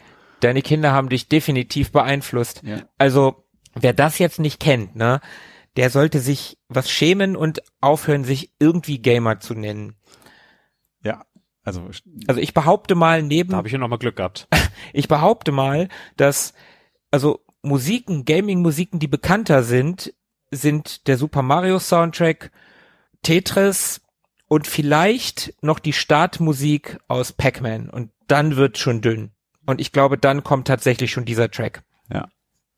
Das äh, mag wohl sein. Ich glaube, mainstreamiger geht's nicht. Und ähm, ich habe mich auch ein bisschen davor gescheut, sowas Mainstreamiges rauszusuchen. Aber was soll ich machen? Das ist einer meiner absoluten Lieblings-Gaming-Soundtracks. Und du hast recht, meine Kinder haben mich da ordentlich konditioniert die letzten Monate. Denn, wie ich schon gesagt habe, den, auch den hören sie äh, neben Donkey Kong rauf und runter. Ah, ah, wel- welcher war es? Wer hat's aufgepasst? Wer hat aufgepasst? Schreibt schnell in die Kommentare, bevor wir es auflösen. Ha. Dann mache ich schnell weiter, um mich ein bisschen äh, zu vertuschen. Es ist natürlich Sonic the Hedgehog mit der Green Hill Zone aus dem Jahre 1991 von Sega. Das ist echt ein sehr, sehr schöner Track, Tobi. Ja. Und ich muss sagen, ich habe den auch schon ein paar Mal, also bei den letzten zwei Ausgaben hatte ich den auch auf meiner Liste und habe den genau aus dem Grund, den du gesagt hast, gestrichen, weil er halt so Mainstream ist. Ja. Man kommt äh, schlecht äh, um diesen Soundtrack umher, wenn es um Lieblingsstücke geht. Und umso mehr habe ich mich gefreut, mich äh, hier jetzt auch zum ersten Mal so ein bisschen intensiver damit äh, auseinanderzusetzen. Oft kennt man ja wirklich nur so Melodie und das Spiel, aber über die Geschichte dahinter umso weniger. Dieses Stück ist von Masato Nakamura, ein Japaner natürlich, ähm, der 1958 geboren wurde und der eigentlich Studiomusiker ist. Der war ähm, Bassgitarrist und hat äh, Songs produziert und ist sogar Mitbegründer einer in Japan sehr erfolgreichen J-Pop-Band mit dem Namen Dreams Come True. Sagt euch das was? Mhm. Ja. Ähm, die Also ich bin, wenn überhaupt, eher im J-Rock zu Hause und nicht im J-Pop. J-Pop und die begründete er zusammen mit einer Sängerin, also er ist ja Bassist und hatte eben noch diese Sängerin dabei, Miwa Yoshida hieß die und äh, mit der hat er zusammen dann 88 diese Band gegründet und daraufhin wurde dann Sega auf ihn aufmerksam. Das spricht so ein bisschen für den Erfolg der Band, also wie bekannt die tatsächlich dort waren und Mhm. äh, bat ihn tatsächlich dann 1990 den Soundtrack zu Sonic the Hedgehog zu komponieren. Und es war auch bei ihm die allererste Arbeit im Bereich Videospielemusik. Und insgesamt hat er dann noch den Soundtrack zu Teil 2 komponiert. Und das ist so ganz niedlich, wenn man ihm so zuhört, denn er sagt von sich selber, dass er wirklich sehr unerfahren auf diesem Gebiet war und das Videospielmusik für ihn immer eher aus Piepstönen bestand, so aller Space Invaders oder sowas. Und was er halt wollte, er wollte einen filmischen Soundtrack erschaffen, in dem Szenen des Spiels, also die Level des Spiels abgestimmt sind auf die Musik und so weiter. Das war ihm sehr, sehr wichtig, hat da wirklich sehr viel Herzblut reingesteckt und wenn man ihm so zuhört, dann nimmt man ihm das auch auf jeden Fall ab. Also ich habe mir so das ein oder andere Interview durchgelesen und angeschaut und da bekommt man den Eindruck, dass er da wirklich sehr, sehr stolz auf das ist, was er da geschaffen hat. Und das betont er auch immer wieder, dass ihm Sonic total wichtig ist und dass er einen ganz großen Teil in seinem Leben einnimmt und dass er sehr stolz ist auf die japanische Gaming-Kultur und er sich darüber freut, ähm, Teil davon sein zu können und vor allem dadurch ähm, auch diese, dieses Stück japanische Kultur in die, in die restliche Welt zu tragen. Also überhaupt scheint es ein sehr netter und sympathischer Typ zu sein, der Herr Nakamura. Und er sagt. Ja, klingt auf jeden Fall so. Ja, total. Sehr, sehr cool. Ja. Die Entstehung des Soundtracks war wohl sehr tricky, sagt er. Ähm, standen da ihm nur wenige Vorlagen zur Verfügung, die er hatte, um sich ein Bild von dem Spiel zu machen. Er hatte da teilweise sogar nur grobe Prototypen oder einzelne Storyboard-Vorlagen, auf dessen Grundlage er dann im Prinzip ähm, arbeiten musste oder die Entwickler von Sega haben ihm teilweise sagen müssen, was für Farbschemen in diesem Level äh, vorherrschen, um dann irgendwie entsprechend äh, Melodien dazu zu kreieren. Und dazu kam natürlich die strenge Limitierung auf diesen Cartridges äh, oder auf dem Mega Drive, die es halt gerade mal zugelassen haben, äh, vier Sounds gleichzeitig abspielen zu können. Und das ist wahrlich nicht viel. Mhm. Das meinte er dann wohl mit, mit Tricky und auch so der ganze Produktionsworkflow war damals noch sehr umständlich. Er sagte, dass er seine Arbeiten tatsächlich auf Kassette aufgenommen hat, und an einen Toningenieur bei Sega geschickt hat, der die dann wiederum auf dem Mega Drive rearrangiert hat, also auf die Cartridge sozusagen. Und mhm. er hat dann wiederum einen Chip zurückbekommen, um das Ergebnis zu checken. Und das ging dann immer wieder so hin und her. das ist sehr geil. Also wirklich abgefahren und äh, schrecklich zugleich, wie das damals alles so gelaufen sein muss. Und äh, zeitgleich hat er übrigens äh, zu dem Sonic Soundtrack ein Album für seine Band aufgenommen. Also die haben, äh, er hat diese beiden Dinge im gleichen Studio produziert. Und so setzt zum Beispiel auch das äh, Endthema von Sonic 2 auf einem Stück auf, das ähm, eigentlich ein Titel der Band ist, also dieser äh, Band Dreams Come True. Und das würde ich einmal gerne kurz anspielen. Also wirklich auch nur kurz.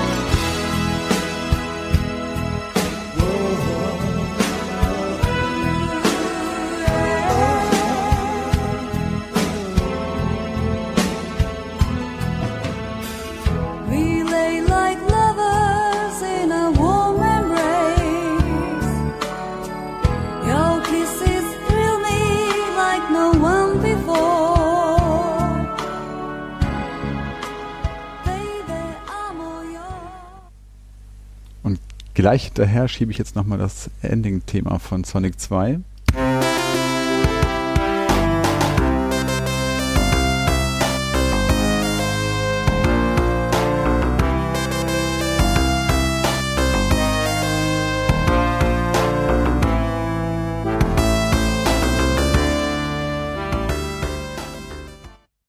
Ja, sehr geil. Ja, das hört man ja aber überdeutlich. Ja, fand ich auch ganz witzig. Mhm. Und Markus, an dich die Frage.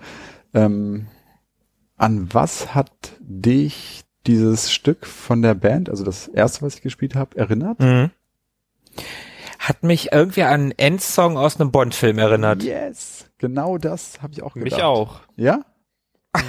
das ist ja geil. Super. Großartig. Aber an so einen, an so einen 80er, so mit Timothy Dalton genau, einer. Genau, genau. Genau das habe ich auch gedacht. Also an Bond-Titelsong hat mich das erinnert. Nämlich eher an, an Schlusssong. Ja. Für einen Titelsong war mir, war, war dann zu wenig Trompete, aber, also Bläsereinsatz. Ja. ja, sehr geil. Sehr, sehr geil. Fand ich auch. Dreams come true. Ja, genau. Und eine Sache kann ich noch oder möchte ich gerne noch zeigen, es gab zum 25. Jubiläum von Sonic, also 2016 war das, eine ganz großartige klassische Interpretation von dem Soundtrack von einem äh, Games and Symphony Ensemble, heißt das, äh, unter der Leitung von Adrian Ronda oder so im Palo de Musica in Valencia. Da müsste mich jetzt eigentlich Philippe unterstützen, wenn ich das falsch ausgesprochen haben sollte. Äh, zumindest. Das war ganz nah dran. Super. Äh, zumindest ist das ein Ensemble oder ein Orchester, die sich ja quasi darauf spezialisiert haben, äh, Gaming-Soundtracks zu interpretieren. Also die haben auch andere Sachen gemacht, Final Fantasy, Street Fighter, Uncharted und solche Dinge. Und die haben eben diese Green Hill Zone oder auch noch ein paar andere Sonic-Tracks äh, dort eingespielt und den würde ich auch gerne noch einmal zeigen, weil er so großartig ist. Na dann leg los.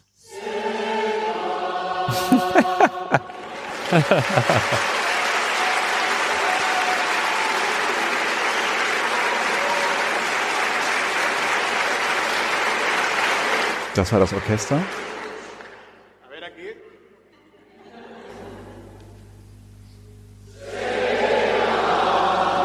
Das war das Publikum.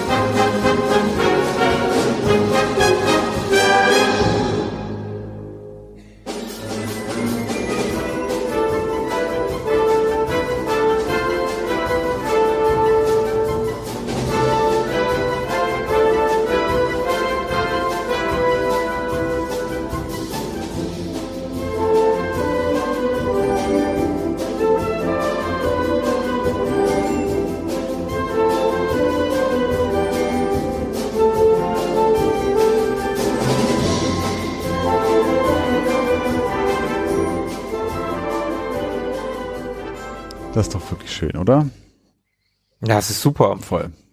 Funktioniert auch in der Instrumentierung. Voll. Und ich kann da übrigens auch äh, ruhigen Gewissens den Soundtrack zu Sonic Mania empfehlen. Das ist ja, wann, wann kam das raus? Äh, 2017 kam das raus. Mhm.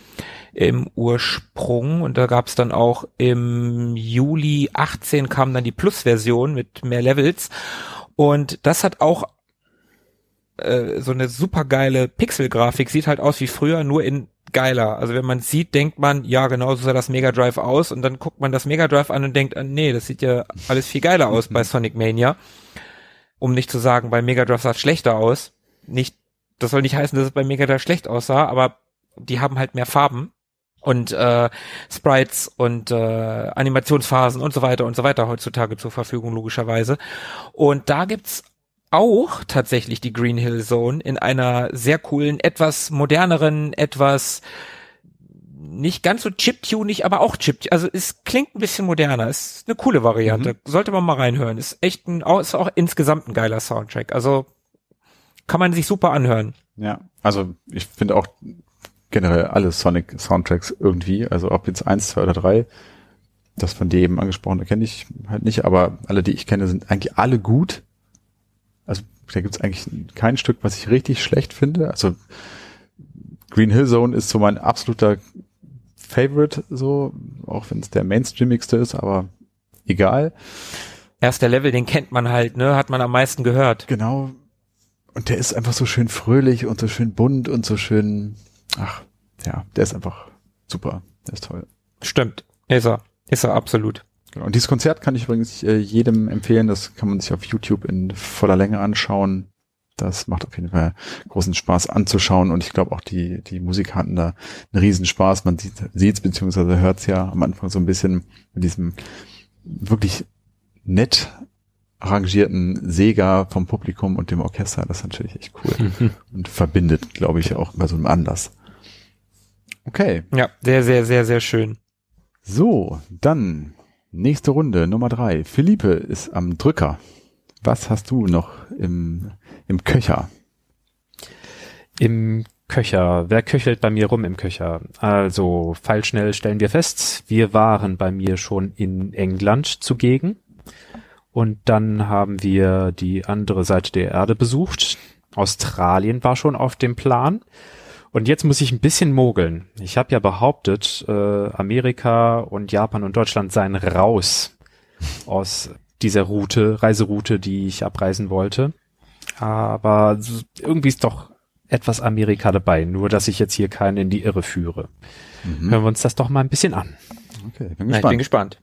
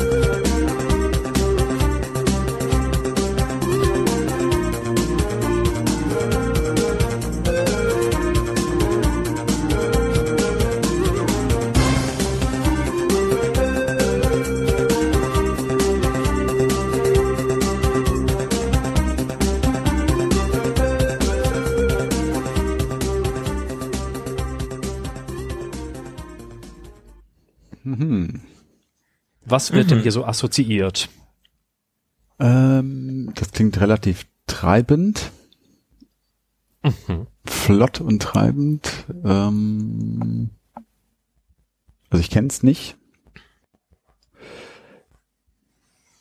Hm, Ich kenne das Spiel auch nicht. Aber beim Stöbern äh, ist es mir irgendwie so über die Füße gestolpert. Ah, interessant. Und Okay. Das hat mich sehr angesprochen. Also es ist kein Spiel, das du kanntest. Sowas von nicht. Nee. Sowas von nicht. Ich wusste noch nicht mal, dass es das gibt. Oh, Hm. das ist mal Also- ungewöhnlich. Das macht es auch noch schwerer, das einzuordnen, weil ansonsten man deine Spielevita oder deine Konsolenvita ein bisschen kennt, dann könnte man sich auf das ein oder andere System einschießen, aber das, dadurch kann ja wirklich alles sein. Es könnte alles sein. Es ist aber nicht alles, es ist was Spezielles. Da bin ich mir relativ sicher. Mich hat's schon wieder phasenweise ein bisschen an unseren lieben Amiga erinnert. Was? Nein. Wirklich? Nee. Mhm. Mhm. Also mich nicht. Aber boah, ich kenne die Melodie auch überhaupt nicht. Nee, ich auch nicht. Diese Instrumentalisierung, nenne ich es mal, zum Ende hin, also diese, ja, die Melodie klingt übrigens ein bisschen nach ähm, dem Miami Vice Soundtrack, äh, naja, nicht Soundtrack, aber dem, dem Komponisten, der da die Mucke gemacht hat, der Jan Hammer. Ja, Hammer.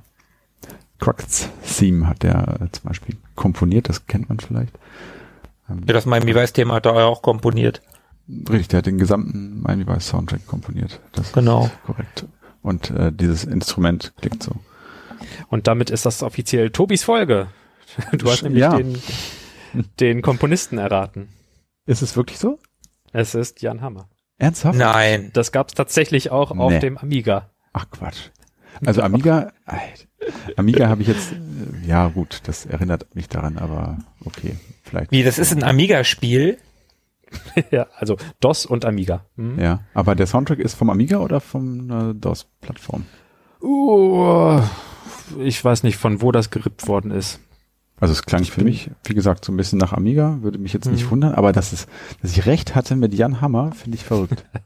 Das ist wirklich verrückt. Das ist wirklich Das ist Tobis Folge. crazy. Alter Schwede. Ich habe nämlich äh, eine Schallplatte, die heißt Escape from Television, die ist von Jan Hammer, kann ich ganz kurz erzählen. Und die ist direkt aus den 80ern, also die klingt sowas von 80er und da sind so ganz viele Stücke aus der Miami Vice Serie drauf, also auch das Titelstück, ja, aber auch ganz viel so ähm, Zwischenthemen aus den ganzen einzelnen Folgen und dieses Instrument, was wir hier gerade gehört haben, das ist da auf jeden Fall sehr vorherrschend und Mhm. ähm, hat mich sofort an Jan Hammer erinnert. Ein Tscheche übrigens, der garantiert Genau. nicht Jan Hammer heißt in Wahrheit. cool. Also er, er heißt er heißt Jan Hammer, aber H-A-M-R eigentlich geschrieben. Hammer. Genau. Okay, dann wissen wir aber immer noch nicht, um was für ein Spiel es sich handelt.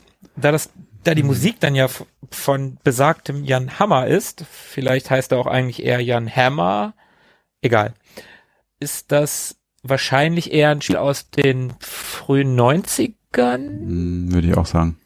Ja. Mhm. Genau.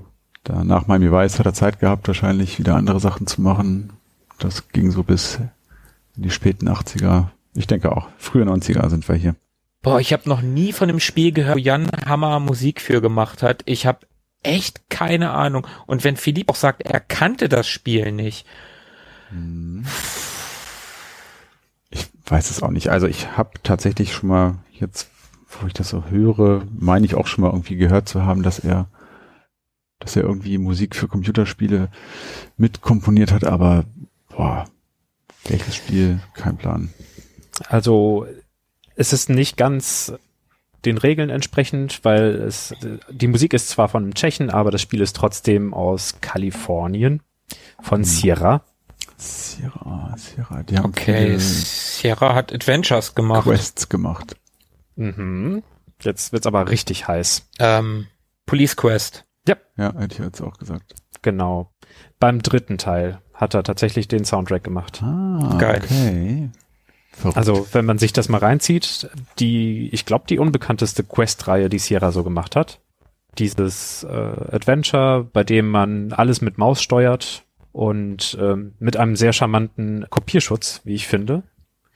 Die haben nämlich in analoger Papierform Straßenkarten mit äh, zum Spiel beigelegt, damit man überhaupt sich zurechtfinden kann in den Fahrsequenzen damit man weiß, wo man überhaupt hinfahren soll. Ohne Straßenkarte machte das anscheinend gar keinen Spaß. Und um Delikte zu melden, gab es ein Heftchen mit fünfstelligen Codes für das jeweilige Delikt, um Ah, den geil. Menschen überhaupt verhaften zu können.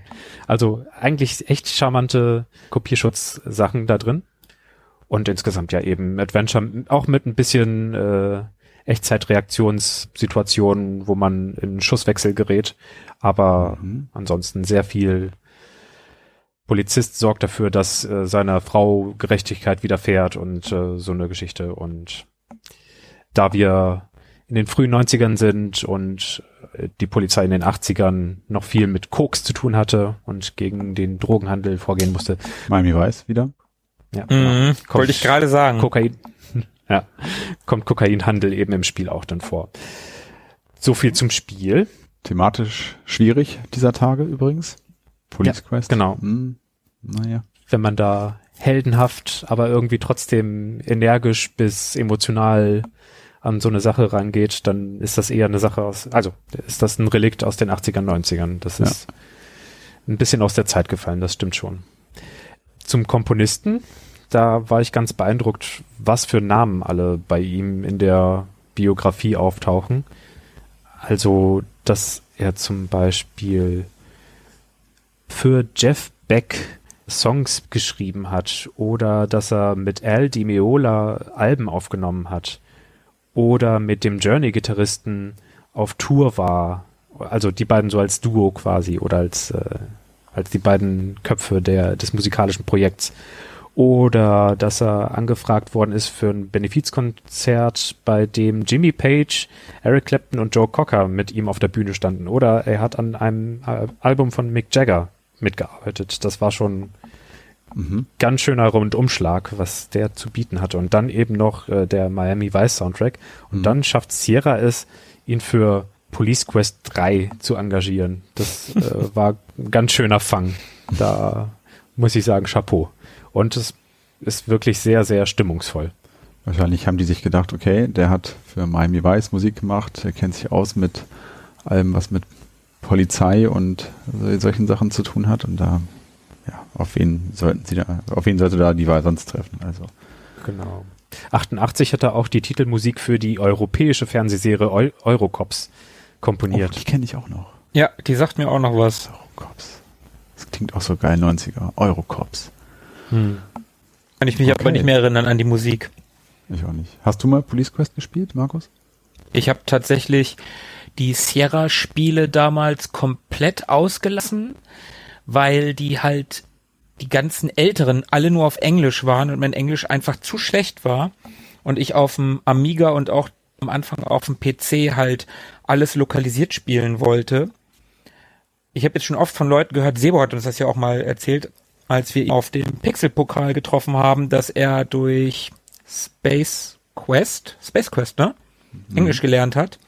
Und Stimmt, äh, das, das hört man ja auch immer wieder, dass die, dass ähm, die Jugendlichen sich halt Wörterbücher daneben packen und äh, einzelne Sachen nachschlagen.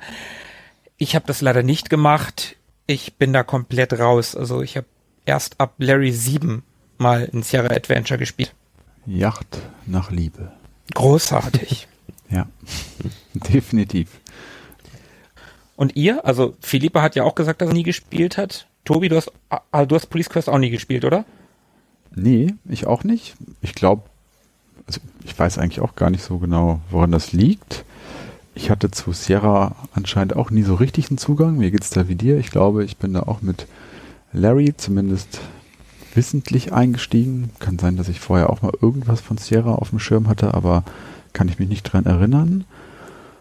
Wobei ich glaube, dass mir so ein, dass mir so eine Police-Thematik damals so schon Bock gemacht hätte. Aber irgendwie habe ich das, ja, irgendwie ist das an mir vorbeigezogen. Weiß ich eigentlich auch nicht so genau, warum. Also wie gesagt, bei mir lag es, glaube ich, definitiv am, am Englischen. Ich glaube, ich weiß das gar nicht. Tobi, vielleicht weißt du das noch. Äh, ich habe gerade gesagt, dass ich mit Larry angefangen habe. War Phantasmagoria vor Larry oder danach? Weißt du das noch? Ich hätte jetzt gesagt davor. Dann wäre Phantasmagoria mein erstes Sierra Adventure gewesen. Ja. Also ich glaube, Yacht nach Liebe war so 97, hätte ich jetzt grob geschätzt. Hm, kann hinkommen. Und Phantasmagoria hätte ich jetzt noch ein Jahr vorher einsortiert. Ja, hätte ich sogar auf 95. Hm. Weiß ich noch, das war auf sieben CDs. Sieben CDs. Hm. Das war der Wahnsinn damals. Egal, soll hier nicht um Larry oder Phantasmagoria gehen. Damit äh, schließe ich meine Weltreise für dieses Mal ab und äh, mit meiner Lieferung an Volltreffern für Tobi und übergebe an den nächsten. Wer hat denn ein bisschen Platte unter der Nadel? Tja, dann bin ich wieder dran. Mein letztes Stück für heute. Ja, fangen wir einfach an, würde ich sagen, ne? Okay.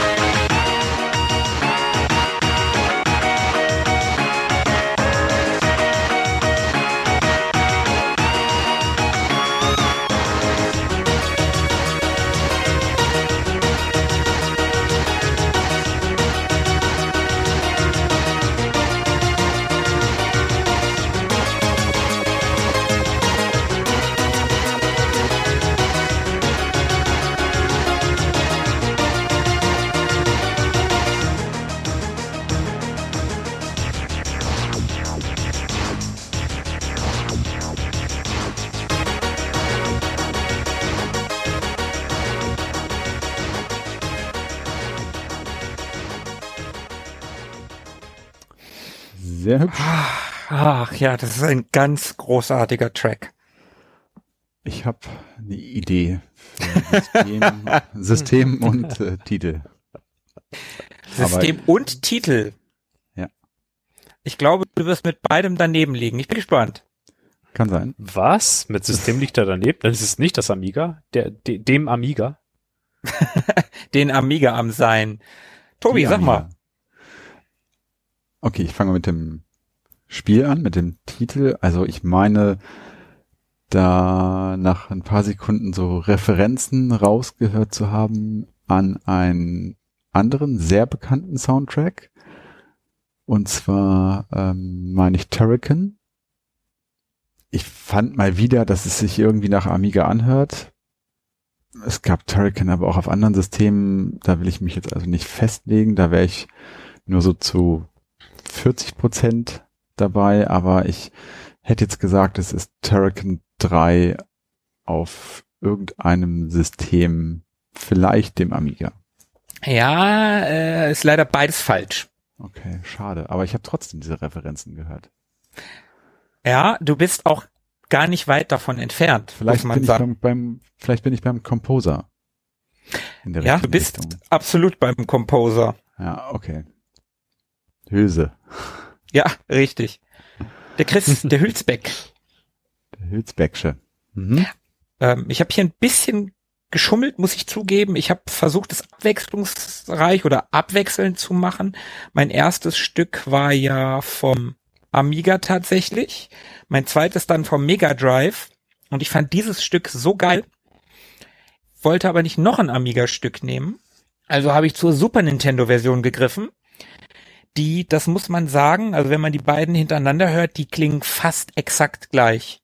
Das ist schon echt der Wahnsinn wie der Hülsbeck auf de, aus dem Super Nintendo einen Amiga-Sound rausgezaubert hat. Das ist schon echt krass. Mhm. Also lag ich gar nicht so falsch. War ich gar nicht so weit weg mit dem Amiga. Nee, warst du, warst du auch nicht. Und den Hülse hast du ja auch erkannt. Aber wenn du das erkannt hättest, das hätte mich schon sehr gewundert, muss ich sagen. Den Titel meinst du? Vielleicht hat er sich ja auch einfach selbst irgendwie zitiert man hat das irgendwie so ein bisschen rausgehört. Aber da waren so ein paar Akkorde, wo ich dachte, ey, das ist auf jeden Fall Turrican 2. Ja, er hat ja, ähm, ja gut, ähnlich wie in Wilms hat ja auch ein Hülsbeck seinen Stil, ne? Würde ich jetzt Ja. einfach mal sagen, dem man sicherlich an vielen Titelthemen der einzelnen Spiele so eine gewisse, ja, Ähnlichkeit feststellen kann. Ihr habt aber keine Ahnung, aus welchem Spiel das ist, oder? Nee, Nee. ich nicht. Also wenn es nicht Turrican ist, keine Ahnung, hätte gut gepasst, aber ich weiß nicht. Das Ganze ist aus Jim Power, The Lost Dimension 3D. Okay, das habe ich noch nie gehört. Auf dem Amiga hieß das ein bisschen anders. Ich glaube, da hieß es, also auf jeden Fall, also alle Varianten heißen Jim Power. Das Ganze sollte auch noch fürs Mega Drive erscheinen. Da sollte es dann Jim Power The Arcade Game, glaube ich, heißen. Ist halt so ein klassischer Arcade-Shooter, also so ein, so ein Plattform-Shooter, so ein Run-and-Gun quasi, hat auf dem Super Nintendo eine ganz komische Eigenart. Nämlich ähm, läuft das Parallax-Scrolling die hintere Ebene entgegengesetzt, was total merkwürdig aussieht. Dadurch sieht es aus, als wenn man um einen riesigen Turm laufen würde. Das sieht ganz komisch aus. Das gilt auch als super schweres Spiel und sollte im Ursprung sogar mal ein Buck Rogers Spiel werden, aber irgendwie haben die die Lizenz verloren. Wie genau konnte ich nicht herausfinden. Genau. Das Ganze kam übrigens von 93. Ich habe also eine schöne Leiter aufgeführt heute von 91 über 92. Jetzt bin ich im Jahr 93. Äh, Das Spiel ist von Loriciel. Die sind Developer gewesen und in Europa waren die auch Publisher. In Nordamerika hat das Ding Electrobrain gepublished. Ziemlich witziger Name. Mhm. Mhm. Und was ganz witzig ist, ich hätte das tatsächlich Anfang des Jahres fast gehackt. Da gab es nämlich einen Kickstarter für ein Remake für die äh, diverse alte Konsolen. Das kommt jetzt nochmal irgendwann in nächster Zeit fürs Super Nintendo, fürs Mega Drive, fürs TurboGrafx und auch fürs CD32 raus. Remake hieße dann was? Was würde daran gemacht? Das Mega Drive, die Mega Drive Version ist ja nie fertiggestellt worden. Für die anderen so. Systeme gab es das nicht, beziehungsweise beim TurboGrafx bin ich mir gerade unsicher, aber fürs CD32 gab es das nicht. Und bei der Super Nintendo Variante wird das Parallax Scrolling angepasst, dass es nicht mehr krank macht. Also das ist das, Nicht mehr gegenläufig ist und so, ja genau, genau, dass man da nicht, dass einem da nicht mehr schlecht von wird. dass man nicht mehr um einen riesigen Berg herumläuft. Genau.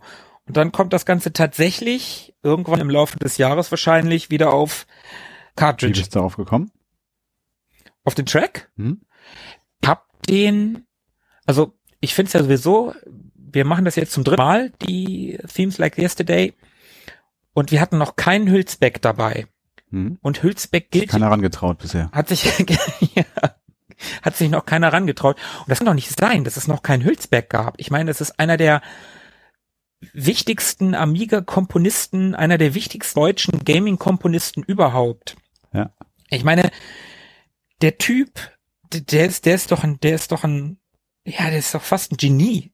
Eine Legende, auf jeden Fall. Der ist, genau, der hat live im Studio äh, 1984, hat er auf dem C64 Heimcomputer eine vierte Stimme herausgeholt. Also eine vierte Soundspur. Obwohl er eigentlich nur drei hat. Also das hat er live im, im Fernsehen gemacht. Und er war einer der ersten, der auf dem C64 fünf Stimmen erzeugen konnte. Obwohl das Ding, wie gesagt, eigentlich nur drei kann. Ein Wizard. Und auf dem. Amiga, der normalerweise nur vier Stimmen hat, hat er sieben herausgeholt. Frag mich nicht, wie er das gemacht hat. Also sieben zu vier ist schon krass. Ja. Ne? Also d- d- der, das ist schon echt bemerkenswert, was der da, was der aus den Maschinchen herausgezaubert hat. Und dann, Ja, und, und Hab- was für krasse Meilensteine er einfach da, oder an was für krassen Meilensteinen er sich da quasi ein Denkmal gesetzt hat, ist halt auch einfach überkrass. Also, so Terrican, Diana Sisters, äh, um jetzt mal so die ganz großen zu nennen, To Be on the Top, Apydia, solche Dinger, das ist natürlich schon echt Wahnsinn, ne? ja, ja, klar. Ja, darum habe ich halt gedacht, ey, es muss doch mal was von Hülsbeck hier rein. Und ich wollte irgendwie nicht so die üblichen Verdächtigen wie Turrican, wie R-Type. Du hast gerade noch Diana Sisters genannt, da habe ich jetzt keinen großen, keine große Erinnerung dran. Ich wollte irgendwas nehmen, was man nicht sofort kennt und das Stück blieb mir halt so im Ohr und ich habe das in mehreren Varianten mir angehört. Also ich habe mir auch die Amiga-Variante angehört und ähm, tatsächlich auch vom PC Engine, also von der PC Engine CD, also wäre das TurboGrafx, was jetzt im Kickstarter mitfinanziert wurde, tatsächlich auch nur noch, nur in Anführungsstrichen noch mal eine neue Umsetzung. Und egal in welcher Variante, das Ding rockt einfach. Das ist einfach ein geiles Stück, wo auch relativ viel passiert. Und nach zwei Minuten und ein Keks da eben gerade, fast drei, glaube ich, ne? Hm. da passierte dann ja immer noch mal was Neues. Und das ist schon Ja. ganz geil. Also das ist, der, der, der Track wird halt nicht langweilig. Es ist kein Steuerung C, Steuerung V. Alle zwei oder vier Takte. Genau, Ja, da saß, saß jemand, der weiß, was er tut. genau. Und darum habe ich diesen Track genommen, weil der mir einfach im Ohr geblieben ist, obwohl ich das Spiel höchstens mal auf dem Emulator irgendwann mal angespielt habe. Also Hm. mehr nicht. Also ich habe es damals auf dem Amiga nicht gehabt, definitiv nicht. Ich habe mich tatsächlich auch noch nicht so richtig an Hülsbeck rangetraut. Ich hatte den schon ein paar Mal so in meiner engeren Auswahl, aber irgendwie, ja, habe ich dann doch immer mich umentschieden. Übrigens äh, hat der auch, weil wir das gerade gehört hatten vorher mit der klassischen Inszenierung von Sonic, da gibt's die Symphonic Shades, heißt die, glaube ich. Das ist auch ein Album vom Hülsbeck, auf dem er seine ganzen äh, Stücke ähm, klassisch von einem Orchester spielen lässt. Das ist auch ganz, ganz großartig, kann ich auch jedem ans Herz legen. Ja, unbedingt. Unbedingt. Das ist wirklich absolut großartig. Das war übrigens 2008 in Köln. Und da haben 120 Musiker des WDR Rundfunkorchesters Köln und des Filmharmonischen Chors Prag vor ausverkauftem Saal die Werke Hülsbecks aufgeführt. Das Ganze war übrigens unter der Leitung von einem Grammy-Preisträger, das habe ich mir auch noch aufgeschrieben. Arnold Roth heißt der Typ. Und äh, das war das erste Spielemusikkonzert der Welt, welches live im Radio übertragen wurde. Gott, wäre ich da gern gewesen. Oh ja, Krass. oh ja, ich auch. Okay. Ja, cool. Mal was anderes. Der Hülsbeck, da ist er endlich gewesen. Ah, es wird bestimmt nicht sein letzter Auftritt hin äh, bei Themes Like Nee, glaub Yesterday gewesen sein. Jetzt, wo du hier Doch, vorgelegt das, hast, das ist gewesen, das war's. Ja. Schade. mich auch. Ja, pass auf, Filippo kommt nächstes Mal mit einem um die Ecke, der kam auch schon mit einem Amiga-Stück. Ja, stimmt. Mit dreien. Wer wär's? Der Chris Hülsbeck Megamix. Geht eine halbe Stunde. Tobi. Letzte, letztes Stück, komm. Endspurt. Okay, dann beschließe ich mal unsere dritte Runde und starte mit diesem Stück.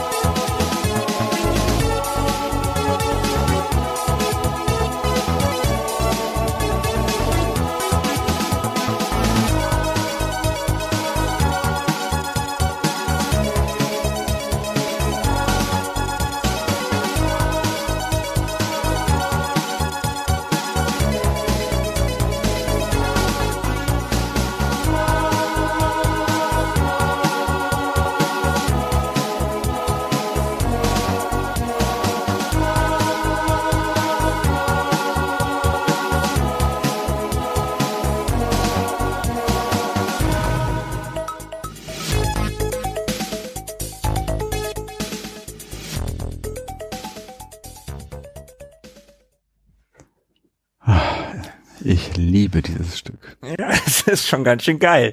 Aber es ist auch ein bisschen geschummelt. Warum? Äh, Naja, ein bisschen, okay. Weil es nicht Ah, aus einem ja. Spiel ist. Ja, gut, aber es, wir sprechen ja auch von Themes. Ja, ist, ist ja richtig. Darum sage ich auch nur, ist ein bisschen geschummelt. Ach, deswegen kenne ich das nicht. Nur daran liegt das. Okay, also einen, einen Fan habe ich schon, wie ich höre. Voll. Philippe, irgendeine Idee? System, Jahreszahl, Composer. Das ist eine Amiga-Demo aus dem Jahr 94. Keine Ahnung. Ist es von 94? Ich habe keine Ahnung.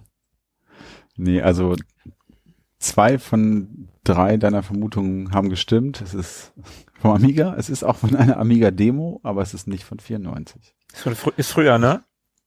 Ja, es ist von 91. Oh, echt so alt? Ui.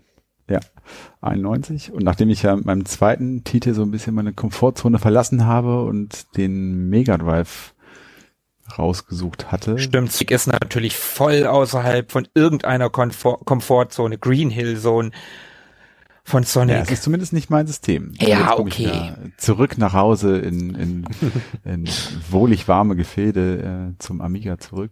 so warm ist es da gar nicht. Hallo, das ist der Weltraum. Ja, aber da wird einem warm ums Herz, wenn man das hört. Also mir zumindest. Ja, mir auch, mir auch. Ich kann mich noch sehr gut an digitalisierte Sounds aus Wars erinnern und digitalisierte Explosionen und so. Okay, dann möchte ich es auflösen. Ähm, es ist die, das Meisterwerk der Amiga-Demos ähm, namens Odyssey von der Gruppe Alcatraz aus dem Jahr ja, 91. Ja. Odyssey, sagen? ja, genau. Das wusste ich tatsächlich. Also ich hätte nicht mehr das Jahr gewusst und Alcatraz jetzt, wo du sagst, ja, hast du recht, kann ich mich dran entsinnen, aber ja klar, Odyssey, dieser fette, blaue, gepixelte, nach Kristall aussehende Schriftzug am Anfang, Ja. wo die Meteoriten vorbei schwirren. Das, Ja. das war damals mindblowing. Das, das vom Amiga gesessen und gedacht, was, das kann der? Und man hat ja irgendwie immer nur auf diesen Raumkampf gewartet, ne? Genau. Das war natürlich so das Filetstück von dem, von diesem Meisterwerk, das wohl so eines der bekanntesten und eindrucksvollsten Demostücke auf dem Amiga war. Kam so zur Hochzeit der Demoszene heraus, hat da echt neue Maßstäbe Stäbe gesetzt. Auf fünf Disketten übrigens mit jeweils 880 Kilobyte. Fünf Disketten. Krass. das ist ja nichts. Nee, 88 genau. Kilobyte. Ähm, und ich vermute, Philipp, du kennst das Stück nicht. Guck dir das auf jeden Fall Nee. mal an. So, Mhm. das lohnt sich. Das ist auf jeden Fall heftig. Ähm, komponiert wurde das Ganze von, von Greg. Also Greg, aka Grégoire Denis heißt er, glaube ich, wenn ich das richtig ausgesprochen habe. Einem Schweizer, der eben zu besagter Demo-Gruppe Alcatraz äh, gehört oder gehörte und ähm, der auch als Beatmaster bekannt war und der war damals in verschiedensten Gruppen und Crews unterwegs, unter anderem auch als Grafiker und eben von äh, 89 bis 94 war er Teil dieser Gruppe Alcatraz, die es wiederum seit 1988 äh, gab und die dann sich 95 aufgelöst hat. Ich hatte vorhin ja kurz ähm, angerissen, dass wir nochmal auf die 64K zu sprechen kommen werden. Mhm. Denn äh, es gibt da auch ähm, innerhalb der Demoszene diese 64K-Demos, bei denen das Ende, äh, bei denen das Werk am Ende äh, nicht größer sein darf als 64 Kilobyte. Das ist tatsächlich so ein etablierter Contest und eine, ein echtes Genre so in dem Bereich, also diese 64K-Demos, wo man sich eben dieses Limit selber gesetzt hat, um ja nicht völlig auszuflippen und sich ein bisschen ja kreativ werden muss. Das finde ich schon ziemlich cool.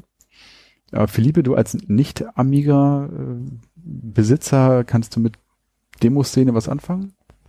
höchstens mal im Vorbeigehen davon gehört, dass man versucht hat, mit den Limitierungen eben so viel wie möglich rauszuholen. Also äh, so zwischen Proof of Concept und Kunst hat man sich da bewegt und ähm, ja, Ja. auf dem auf der Leinwand und mit den gegebenen Pinseln hat man versucht, so viel wie möglich rauszuholen. Da saßen sicherlich auch äh, Menschen, die genau wussten, was sie taten oder vielleicht auch erst nicht und haben viel äh, rumexperimentiert. Auf jeden Fall waren das durchaus Menschen, die man als Künstler bezeichnen könnte, würde ich sagen. Ja, voll. Und geboren ist das so ein bisschen, äh, so ein bisschen aus der Illegalität. Das heißt, ähm, das ist so aus der aus der Cracker-Szene auf dem C64 entstanden. Also da haben dann eben sich Gruppen zusammengetan, die Kopierschütze, Kopierschutze ähm, entfernt haben von Spielen und dann anstelle dessen grafische Intros vor diesen Spielen hinterlassen haben auf den Disketten, um auf sich aufmerksam zu machen. Und daraus entstand dann halt so in der Szene schnell so eine Art Wettbewerb. Das heißt, wer crackt welches Spiel zuerst und ähm, man hat sich dann auch gegenseitig gegrüßt in diesen Intros. Mich hat das immer so ein bisschen an die an die Graffiti-Szene erinnert, wo man auch illegalerweise irgendwie dafür sorgen möchte, dass man möglichst viel Fame bekommt und bekannt wird so und ähnlich war es ja dann hier auch so ein bisschen. Das Ganze eben noch in so einem illegalen Gewand und nach und nach hat sich dann das so ein bisschen oder hat sich dieses hat sich daraus eine eigene Kunstform entwickelt, die sich so abgespalten hat von diesem Cracker-Intro-Geschehen. Und daraus sind dann wirklich eigenständige ja, Demos entstanden. Animationen, die irgendwie mit Sound unterlegt waren und daraus ist eine ganz spezielle Ästhetik entstanden. Und äh, im Amiga Joker gab es übrigens eine eigene Rubrik namens Demo-Ecke. Habe ich äh, so in Erinnerung und auch neulich erst wieder gesehen. Irgendwo. Cool. Und tatsächlich existiert die Demoszene auch heute noch so ein bisschen. Also natürlich mit ganz anderen Mitteln und da ist dann auch, wie gesagt, viel 3D und sowas dabei. Und ähm, da gibt es zum Beispiel Farbrausch, das ist eine sehr bekannte Demogruppe aus der heutigen Zeit, die es auch erst seit den Anfang 2000er gibt. Das ist natürlich nicht mehr zu vergleichen mit dem Zeug, was man vom Amiga so kennt, aber es sieht auch durchaus sehr beeindruckend aus und hat auch immer noch so ein bisschen diese Ästhetik von damals. Aber ja, das mir gefällt da dieses dieses alte Zeug tatsächlich deutlich besser. Ja, es gibt generell, also die ganze Demo-Szene, es gibt tatsächlich auch irgendwie so ein paar, gar nicht so viele, aber es gibt, also ich wüsste jetzt nicht von super vielen, aber es gibt sogar auf dem Mega Drive Demos. Mhm. Und der Mega Drive. So, selbst auf dem Gameboy habe ich, hab ich das gesehen. Ganz verrückt. Ja, total verrückt. Das bist ja noch limitierter. Ich meine, du bist auf dem Mega Drive ja schon limitierter als Mhm. auf dem Amiga, aber auf dem Gameboy, das ist ja noch bekloppter. Ja. Jetzt habe ich so viel zur Demoszene erzählt und zu dem Grégoire. Äh, vielleicht noch mal ganz kurz äh, zu dem Stück selber. Also ich habe ja noch gar nicht äh, gesagt, ich habe ja noch gar nicht davon berichtet, was es überhaupt ist. Also dieses Stück ist so besonders, weil es eben nicht einfach nur ähm, eine Anreihung von Visuals ist mit Musik, sondern es ist im Prinzip eine Art Kurzfilm, der eine halbe Stunde dauert und äh, eine recht simple Geschichte erzählt. Und zwar geht es da, es ist eine, eine Weltraumgeschichte, das mal vorweggenommen, du hast es ja eben auch schon anfangs gesagt, Mhm. Markus. Und es geht hier um den Helden Sorg oder Zorg, der hier in seiner Mission eine, irgendeine Waffe beschaffen soll, um eine feindliche Besatzungsmacht zu besiegen. Die heißen die Kalians oder K-Lions oder so. Und also eigentlich eine recht simple Story, aber so im Kontext der damaligen Zeit wirklich extrem beeindruckend gemacht und die besteht eben aus so einer gesunden Mischung aus Vektoranimationen und sehr schön gepixelten Bitmaps. So, sieht wirklich sehr, sehr hübsch aus.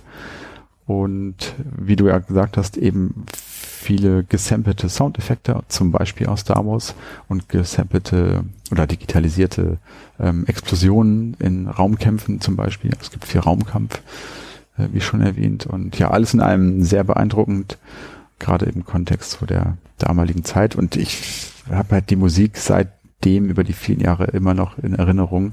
Fand ich schon immer sehr, sehr geil und ähm, ja, musste da ein bisschen schummeln in dem Fall und habe kein Spiel ausgewählt, aber das musste in dem Fall einfach sein. Ja, es gibt übrigens auch ein Remake von dem Ganzen von 2008, also mit wirklich äh, aktuellen Mitteln, sieht auch sehr hübsch aus, kann man sich auf YouTube angucken. Genau, Odyssey von Alcatraz. Ich glaube, ich bleib lieber bei der Amiga-Version. Ja, kann man mal reingucken, so, so ganz nett, aber ja, du hast schon recht. Ist schon, das Original ist da auf jeden Fall cooler. Und ich meine, jeder kannte es. Jeder hatte es und der das nicht hatte, kannte es auf jeden Fall so. Ne? Das ist wirklich ein echter Klassiker auf dem Amiga gewesen. Ja, würde ich auch sagen. Ja. Dann haben wir es mal wieder. Sieht so aus, ja? Drei mal drei haben wir durch. Cool. Und es war meine Folge. Yes. Ah, so hart deine Folge. So hart deine Folge. Beim nächsten Mal äh, machen wir wieder Sachen, die Tobi nicht kann. Beim nächsten Mal kommt nicht ein Amiga-Stück von mir. Nee, das halte ich nicht durch. Nächstes, Jahr, nächstes Mal bitte nur Playstation, äh, Sega Saturn und ähm, Gamecube oder so. Okay. Schaffe ich. Ja, Philippe schafft das, ich nicht. Ich, ich auch nicht. Bei mir könnt ihr sicher, also bei mir kann jeder Zuhörer sicher sein, was ihn erwartet. Also Du bist wie das nächste ACDC-Album, da weiß man auch, was man kriegt. ACDC musste ich gerade an diese an diese ähm, Grafiksoftware denken. damals. Die wir Actsi genannt haben. ah, wir waren so doof. Das wäre auch mal eine schöne, ein schönes Thema. Ähm, äh, alte äh, Windows Software Dinosaurier von damals. Einen benutze ich immer noch. Einen benutze ich, weiß, immer ich noch. Weiß, ich weiß. Ist mir auch völlig unbegreiflich, aber gut. Mir ist unbegreiflich, wie man was anderes nutzen kann. Das äh, lass dir mal von unseren vielen, vielen Hörern erklären, warum man heute noch Winamp benutzt. Winamp ist super. Jetzt ist. Ist neu, ist neu herausgekommen vor einiger Zeit. Eine neue Version. Ha! Und wird wieder dran gearbeitet. Ha! Es ist so, also MP3s hören ist heutzutage ja so ein bisschen das Platte hören, das Digitale, ne? Könnte man sagen. Ich sammle ja seit einiger Zeit auch Schallplatten, also bin ich da voll Ja. drin. So ganz bewusst mal so ein schönes MP3 auflegen. Mhm. Aber hey, ich habe seit kurzem Amazon Music. Also ich bin so halb in der Zukunft angekommen. Okay. Ja. Krass. ICQ ist auch zurück. Wirklich? Stimmt, ICQ wäre auch dabei. Mhm. ICQ. Ich konnte mich letztens so, sogar wieder anmelden, aber es ist so Uh-oh. tot dort. Ich wüsste meine Nummern und meine Passwörter überhaupt nicht mehr. Ich auch nicht. Ein Freund von mir hat mir neulich erzählt, dass er äh, jetzt nach, keine Ahnung, 20 Jahren der Nutzung endlich mal es geschafft hat und sich eine WinRAR-Lizenz gekauft hat. Das ist eine treue Seele. Ja, genau. Geil. Ich dachte, also jetzt irgendwann muss es mal sein und ja, hat zugeschlagen. Ja, schön. Nach diesem kleinen Exkurs würde ich sagen, entlassen wir die Hörer in die Nacht und wir begeben uns zur Ruhe. Vielen Dank fürs Zuhören an die lieben Hörer und nochmal eine große Entschuldigung an die zwischendurch äh, deutlich hörbaren Interferenzen in der Verbindung. Also das war äh, nicht unsere Absicht. Die Verbindung war stellenweise ein bisschen ähm, instabil, aber ja, was will man machen in diesen Zeiten? Genau. Über Remote versuchen wir beieinander zu sein und zueinander zu halten. Und wir hoffen, dass ihr nächstes Mal Remote auch wieder hinzuschaltet. Und jetzt zum Ende hin übrigens knistert überhaupt nichts mehr. Verrückterweise. Komm, lass uns eine neue Folge aufnehmen. Okay, nochmal von vorne. Okay. Also, Ihr Hörer seid aber entlassen. Genau, Macht's ihr müsst gut. gar nicht mehr Bis in zuhören. zwei Wochen. Ja, dann bis in zwei Wochen. Wir üben so lange die zwei Wochen. Bleibt am Drücker. Unbedingt. bis dahin. Ciao, ciao. Ciao. Ciao. Mögen die Retro Boys mit euch sein. Immer.